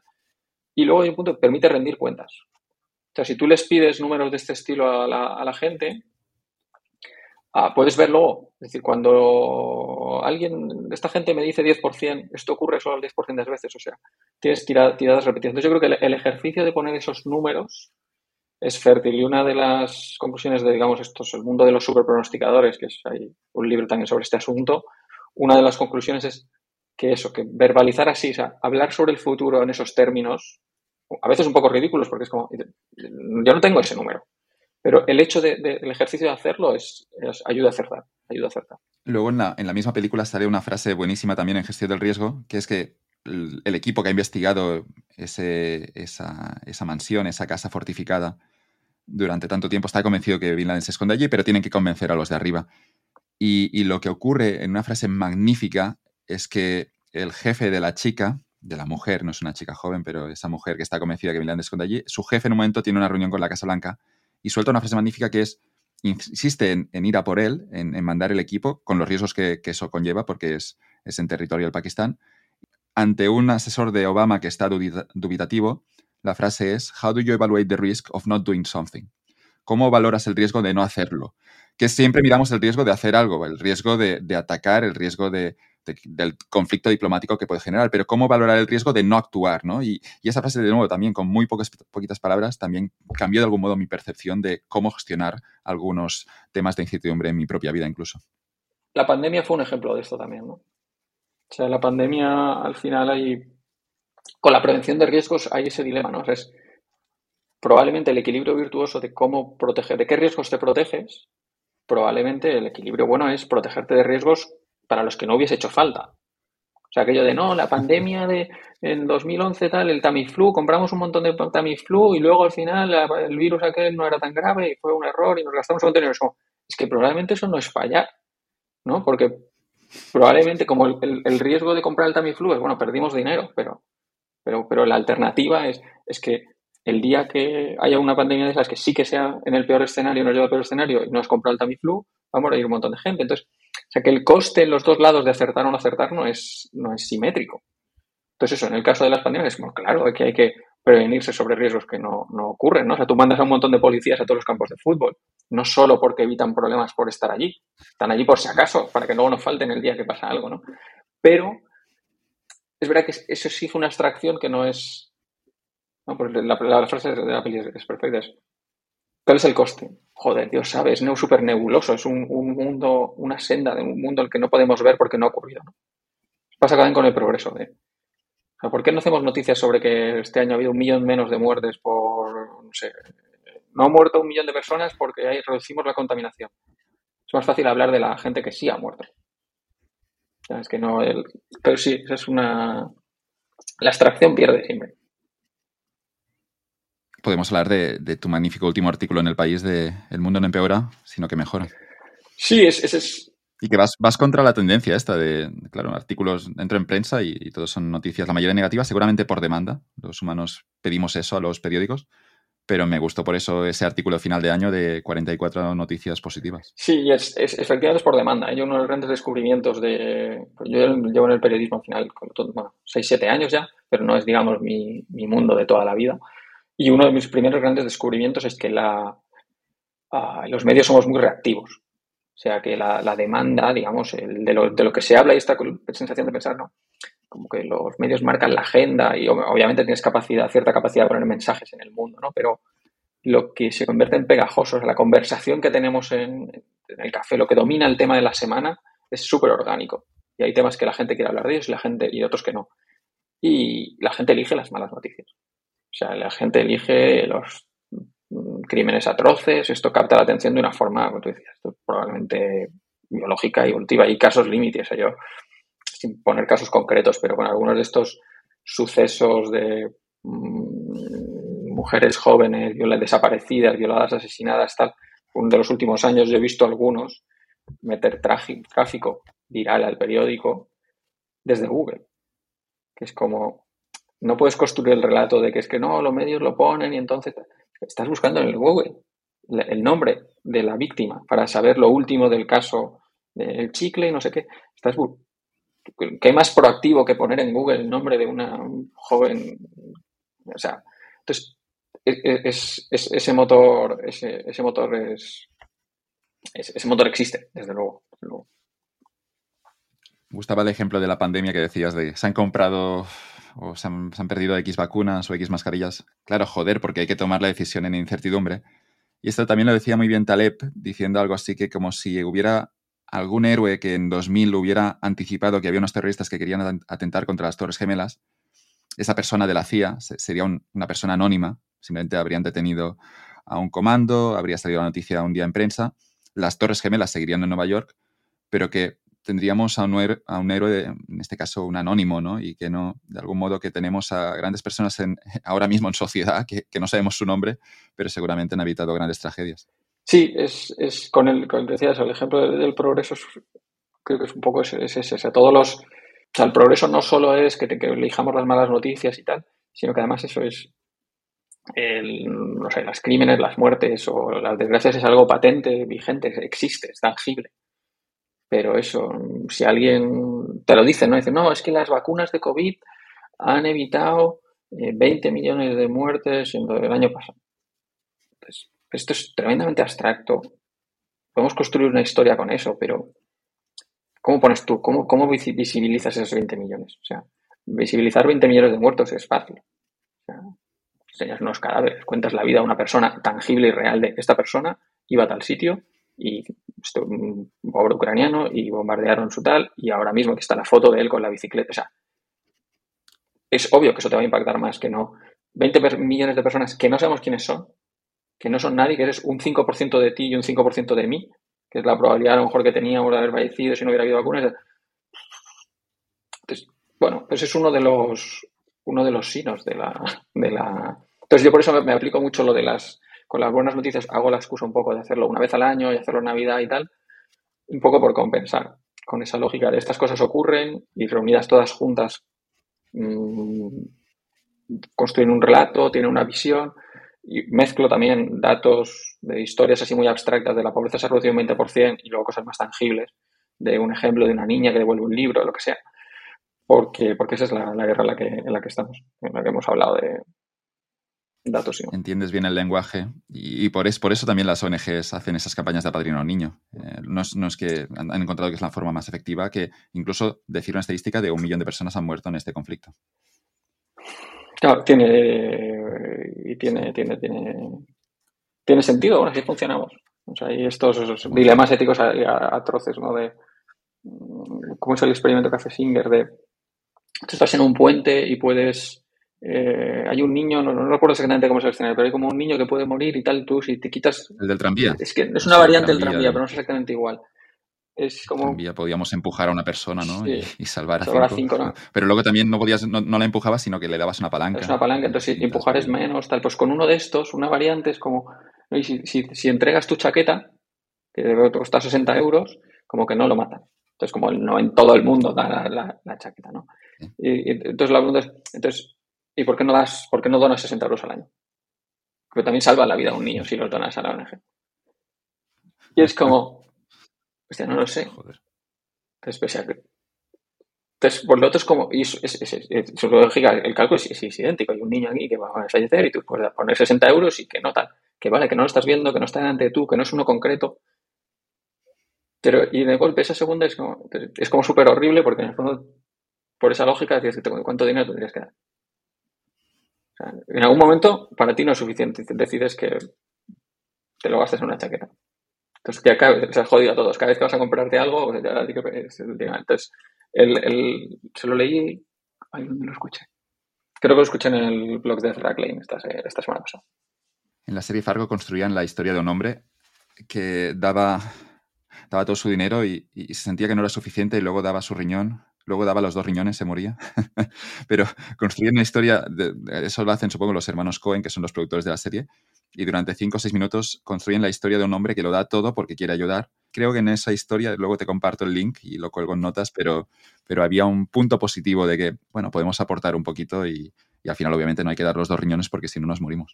Sí, es, pues el equilibrio que, no sé, que, pues eso, un equilibrio, el equilibrio que hay que hacer. Luego también hay que asumir un poco. O sea, yo creo que hay como asumir de pequeño y que no importas, o sea, que no, en el fondo el mundo es muy grande y tú tienes una responsabilidad limitada. Me parece que no es suficiente para caer en el equilibrio de decir, bueno, pues total, ¿qué voy a hacer yo para que se lo quede otro? Me lo quedo yo. O sea, esta lógica un punto de, venga, o sea, la acción despreciar absolutamente la acción individual me parece también mala idea que también hay esta cosa, ¿no? El cambio climático no es que yo cierre el grifo, es que los políticos no sé quién. Bueno, bueno, tú puedes cerrar el grifo. O sea, entre, entre, esos dos equilibrios creo que, está bien la reflexión para, elegir tu punto. El último capítulo del libro se llama Desconfía de tu intuición. Podría haber sido el título del libro si, si, no hubieras querido hacer ese framing positivo que encuentro más aceptado, piensa claro. Pero ese Desconfía de tu intuición también es un buen resumen de, de todo lo que hemos hablado desconfía o simplemente, bueno, simplemente vete a dormir y mañana decides con la cabeza fría, ¿no? Que ese consejo que ya nos daban nuestros abuelos cuando éramos pequeños. Sí, complementala con algo. O sea, úsala, pero tenle, o sea, menos fe de la que, de la que tienes el impulso a tener. O sea, decías, en la estructura del libro un poco, decidí incluirlo un poco al, final, primero por, por, por reunir esas, ideas así de Kahneman y similar en un, en, un, elemento y que no, digamos, aunque me tocaban en el libro en muchos sitios, como recogerlas todas y que no me inundasen todo, todo el libro, era una, de, las, de las razones. Y luego por, por, por, por cerrar un poco en, en, primera persona. O sea, creo que es está muy bien, es fácil ver los sesgos en los demás, pero hay este punto de, de, de ver, ver los sesgos en, en, en ti mismo. Y aprovecho también para recomendar algo, una, parte más de, ensayo, mm, artículos más sobre la vida. Hay uno en Jotdown que me flipa que se llama Los amigos se hacen antes de los 30. Y si me permites, Kiko, voy a leer justo el principio porque lo encuentro brillante y dice lo siguiente. Los grandes amigos se hacen antes de cumplir los 30 años. El secreto está en aburrirse. Eso dicen los estudiosos del tema. Porque de todo hay estudiosos. La amistad necesita que los sujetos estén ahí sin nada que hacer. Después de los 30, te entran prisas y eliges amigos para hacer cosas. Os veis con motivos, que es una cosa horrible. Una vieja amiga lo lleva al extremo y tiene a sus conocidos etiquetados por funcionalidades. Tiene amigos para salir, amigos para gimnasio, amigos para cuando tiene novio y para cuando está soltera, para cuando quiere ir al teatro, para pedirles consejo, reírles las gracias o hablarles por WhatsApp. Si eres padre, la cosa aún está peor. Con tus nuevos amigos solo tienes en común el tamaño de vuestros hijos. No era así con tus primeras amistades. Para empezar, compartíais tamaño vosotros mismos, y desde luego no quedabais para hacer cosas, sino al revés. Primero quedabais y luego decidíais qué hacer. Con mis amigos hubo noches que hasta salimos. Lo encuentro brillante. El resumen es que la amistad se abona con aburrimiento. Bueno, yo creo que es un sentimiento que todos hemos tenido. ¿no? yo creo que al final lo que añoras más o lo que yo añoro más de la, la infancia y la juventud es, porque a veces es tener, el, tener tiempo. ¿no? Y para mí creo que, es determinante para algunas cosas. creo que en el caso de la amistad es, es, Hemos hablado mucho del azar, ¿no? Pero al final esa lotería en la que tú caes en clase con un, chavales un poco al azar, compartís más cosas o menos cosas y tal. Pero crea unos vínculos que son, que son distintos.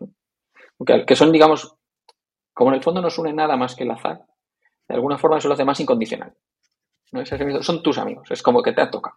Entonces, y entonces es, creo que es verdad que es algo que es una pena, pero luego es difícil de replicar esa, esa, esa dinámica.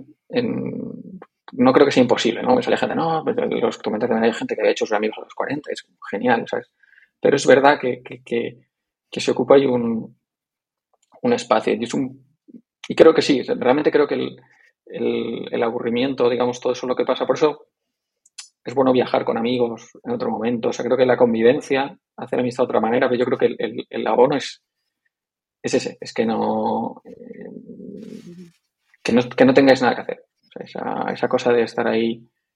Cuento la historia con un amigo, siempre cuento la misma, pero uh, que bueno, éramos jóvenes, adolescentes y tal, me vine a buscar a casa, típica tarde de verano, todos los días iguales, nada que hacer. Era el séptimo día que venía a buscarme a casa y tal. Nos íbamos al parque a comer pipas y tal, y estamos sentados, me recogen en casa, nos vamos al parque, estamos ahí en el parque y tal, comiendo pipas, pasa media hora, pasa una hora, tal. Ya, no sabes de qué hablar, ya te has contado todo en verano, ya tal. Y yo me dice, hostia, me dice, hostia, ¿te has visto, ¿te visto lo de los marcianos? es como, ¿cómo? Sí, lo de los marcianos. Y yo no, no sé de qué. Y de golpe me viene el flash y digo, ah, hostia, que esto estoy hablando de los 90 y habían hecho el tráiler de mm, Independence Day, la película de marcianos, es como un falso noticiero. O sea, era como una especie de breaking news, no sé qué. Los marcianos, los marcianos han aterrizado en las principales ciudades españolas, entonces era como una especie de telediario falso que era el tráiler de la peli. Pero la verdad es que mi amigo se había creído que la que realmente nos habían atacado los alienígenas. Entonces, a mí me parece que es como decía mucho sobre él, eh, sobre su... Es un, bueno, es, es un tío tangible, ¿no? Entonces digo, no le había impedido que hubiese alienígenas para que hubiese venido a mi casa a recogerme, a irnos a comer pipas y que 40 minutos después hubiera pensado que, hostia, lo de los marcianos a lo mejor, tal, digo. Entonces, hay una forma de estar en la vida, yo que no es mi forma de estar en la vida, ¿no? Pero la verdad que es, que es, eh, que hay una, eso, una, no sé, una solidez que, tiene cierta, ciertas personas. Uh, y es alguien con el que yo no tengo nada, nada en común no seríamos amigos no seríamos amigos el año que viene, porque sería muy distinto a mí, pero es uno de mis mejores amigos. Entonces, creo que eso es lo que, lo que, lo que te da. Ah, por eso los amigos hacen antes de los 30. Y es horrible ese concepto de, utilidad con los amigos, con los adultos, de gente que, hace cosas y, que incluso piensa las amistades de modo utilitarista, de esa persona me va a dar eso, no, no funciona así la cosa. Y lo podemos ver, y incluso lo podemos, incluso caemos en eso siendo adultos ya, y, obviamente se pierde esa magia de los niños. Es mala idea. Luego es un equilibrio raro, porque luego por un lado quieres amistades para hacer lo que te gusta, ¿no? Entonces es normal que compartís, eh, compartís mm, gustos, preferencias, necesitas a alguien para ir a jugar a pádel, ¿no? Ah, y con eso y es, es, útil, eso también es fértil, ¿no? Y lo necesitas probablemente y sacas felicidad de eso, ¿no? Pero es verdad que hay otra parte de la amistad que a veces hay gente que lo tiene con la familia y gente que no lo tiene con la familia, pero que es no sé, que es la, gente que va a estar no para esos días de hacer algo divertido, sino para hacer algo desagradable. Y esa gente la necesitas también, y es un, intercambio de otra manera, y, también es un, es un, intercambio, es un kit pro quo, al final es gente que vas a ayudar, que vas a, vas a querer ayudar. Entonces, creo que lo delicado es para algunas personas que o tus amigos eso de los 30 no los tienes cerca o no los tienes, porque luego no, todo el mundo desarrolla esa, relación de amistad con la gente con la que toca en, su clase, ¿no? Entonces, pero sí necesitas unos amigos incondicionales. Entonces, como yo creo que uno de los problemas de nuestra sociedad más líquida, ¿no? Más móvil, cambias de ciudad, cambias de ámbito, ah, tienes mucho que hacer y puedes encontrar en Twitter gente que le gusta lo mismo que a ti, pero necesitas que alguna, que alguna gente de esas haga tu, forme parte de tu, de tu red eh, incondicional o tu red eh, de tu vida. Y no sé cómo se, no sé cómo se construye eso después de, después de los 30. El artículo original donde leí lo de los niños, con tus amigos al partir de los 30, solo compartes el tamaño de vuestros hijos, un artículo de New York Times de una escritora. y la reflexión que hacía era esa es como hago ahora para, para, hacer amigos de los, de los que quiero, los que, los que me convienen. Es, creo que es uno de los problemas, uno de los temas de, de nuestra era.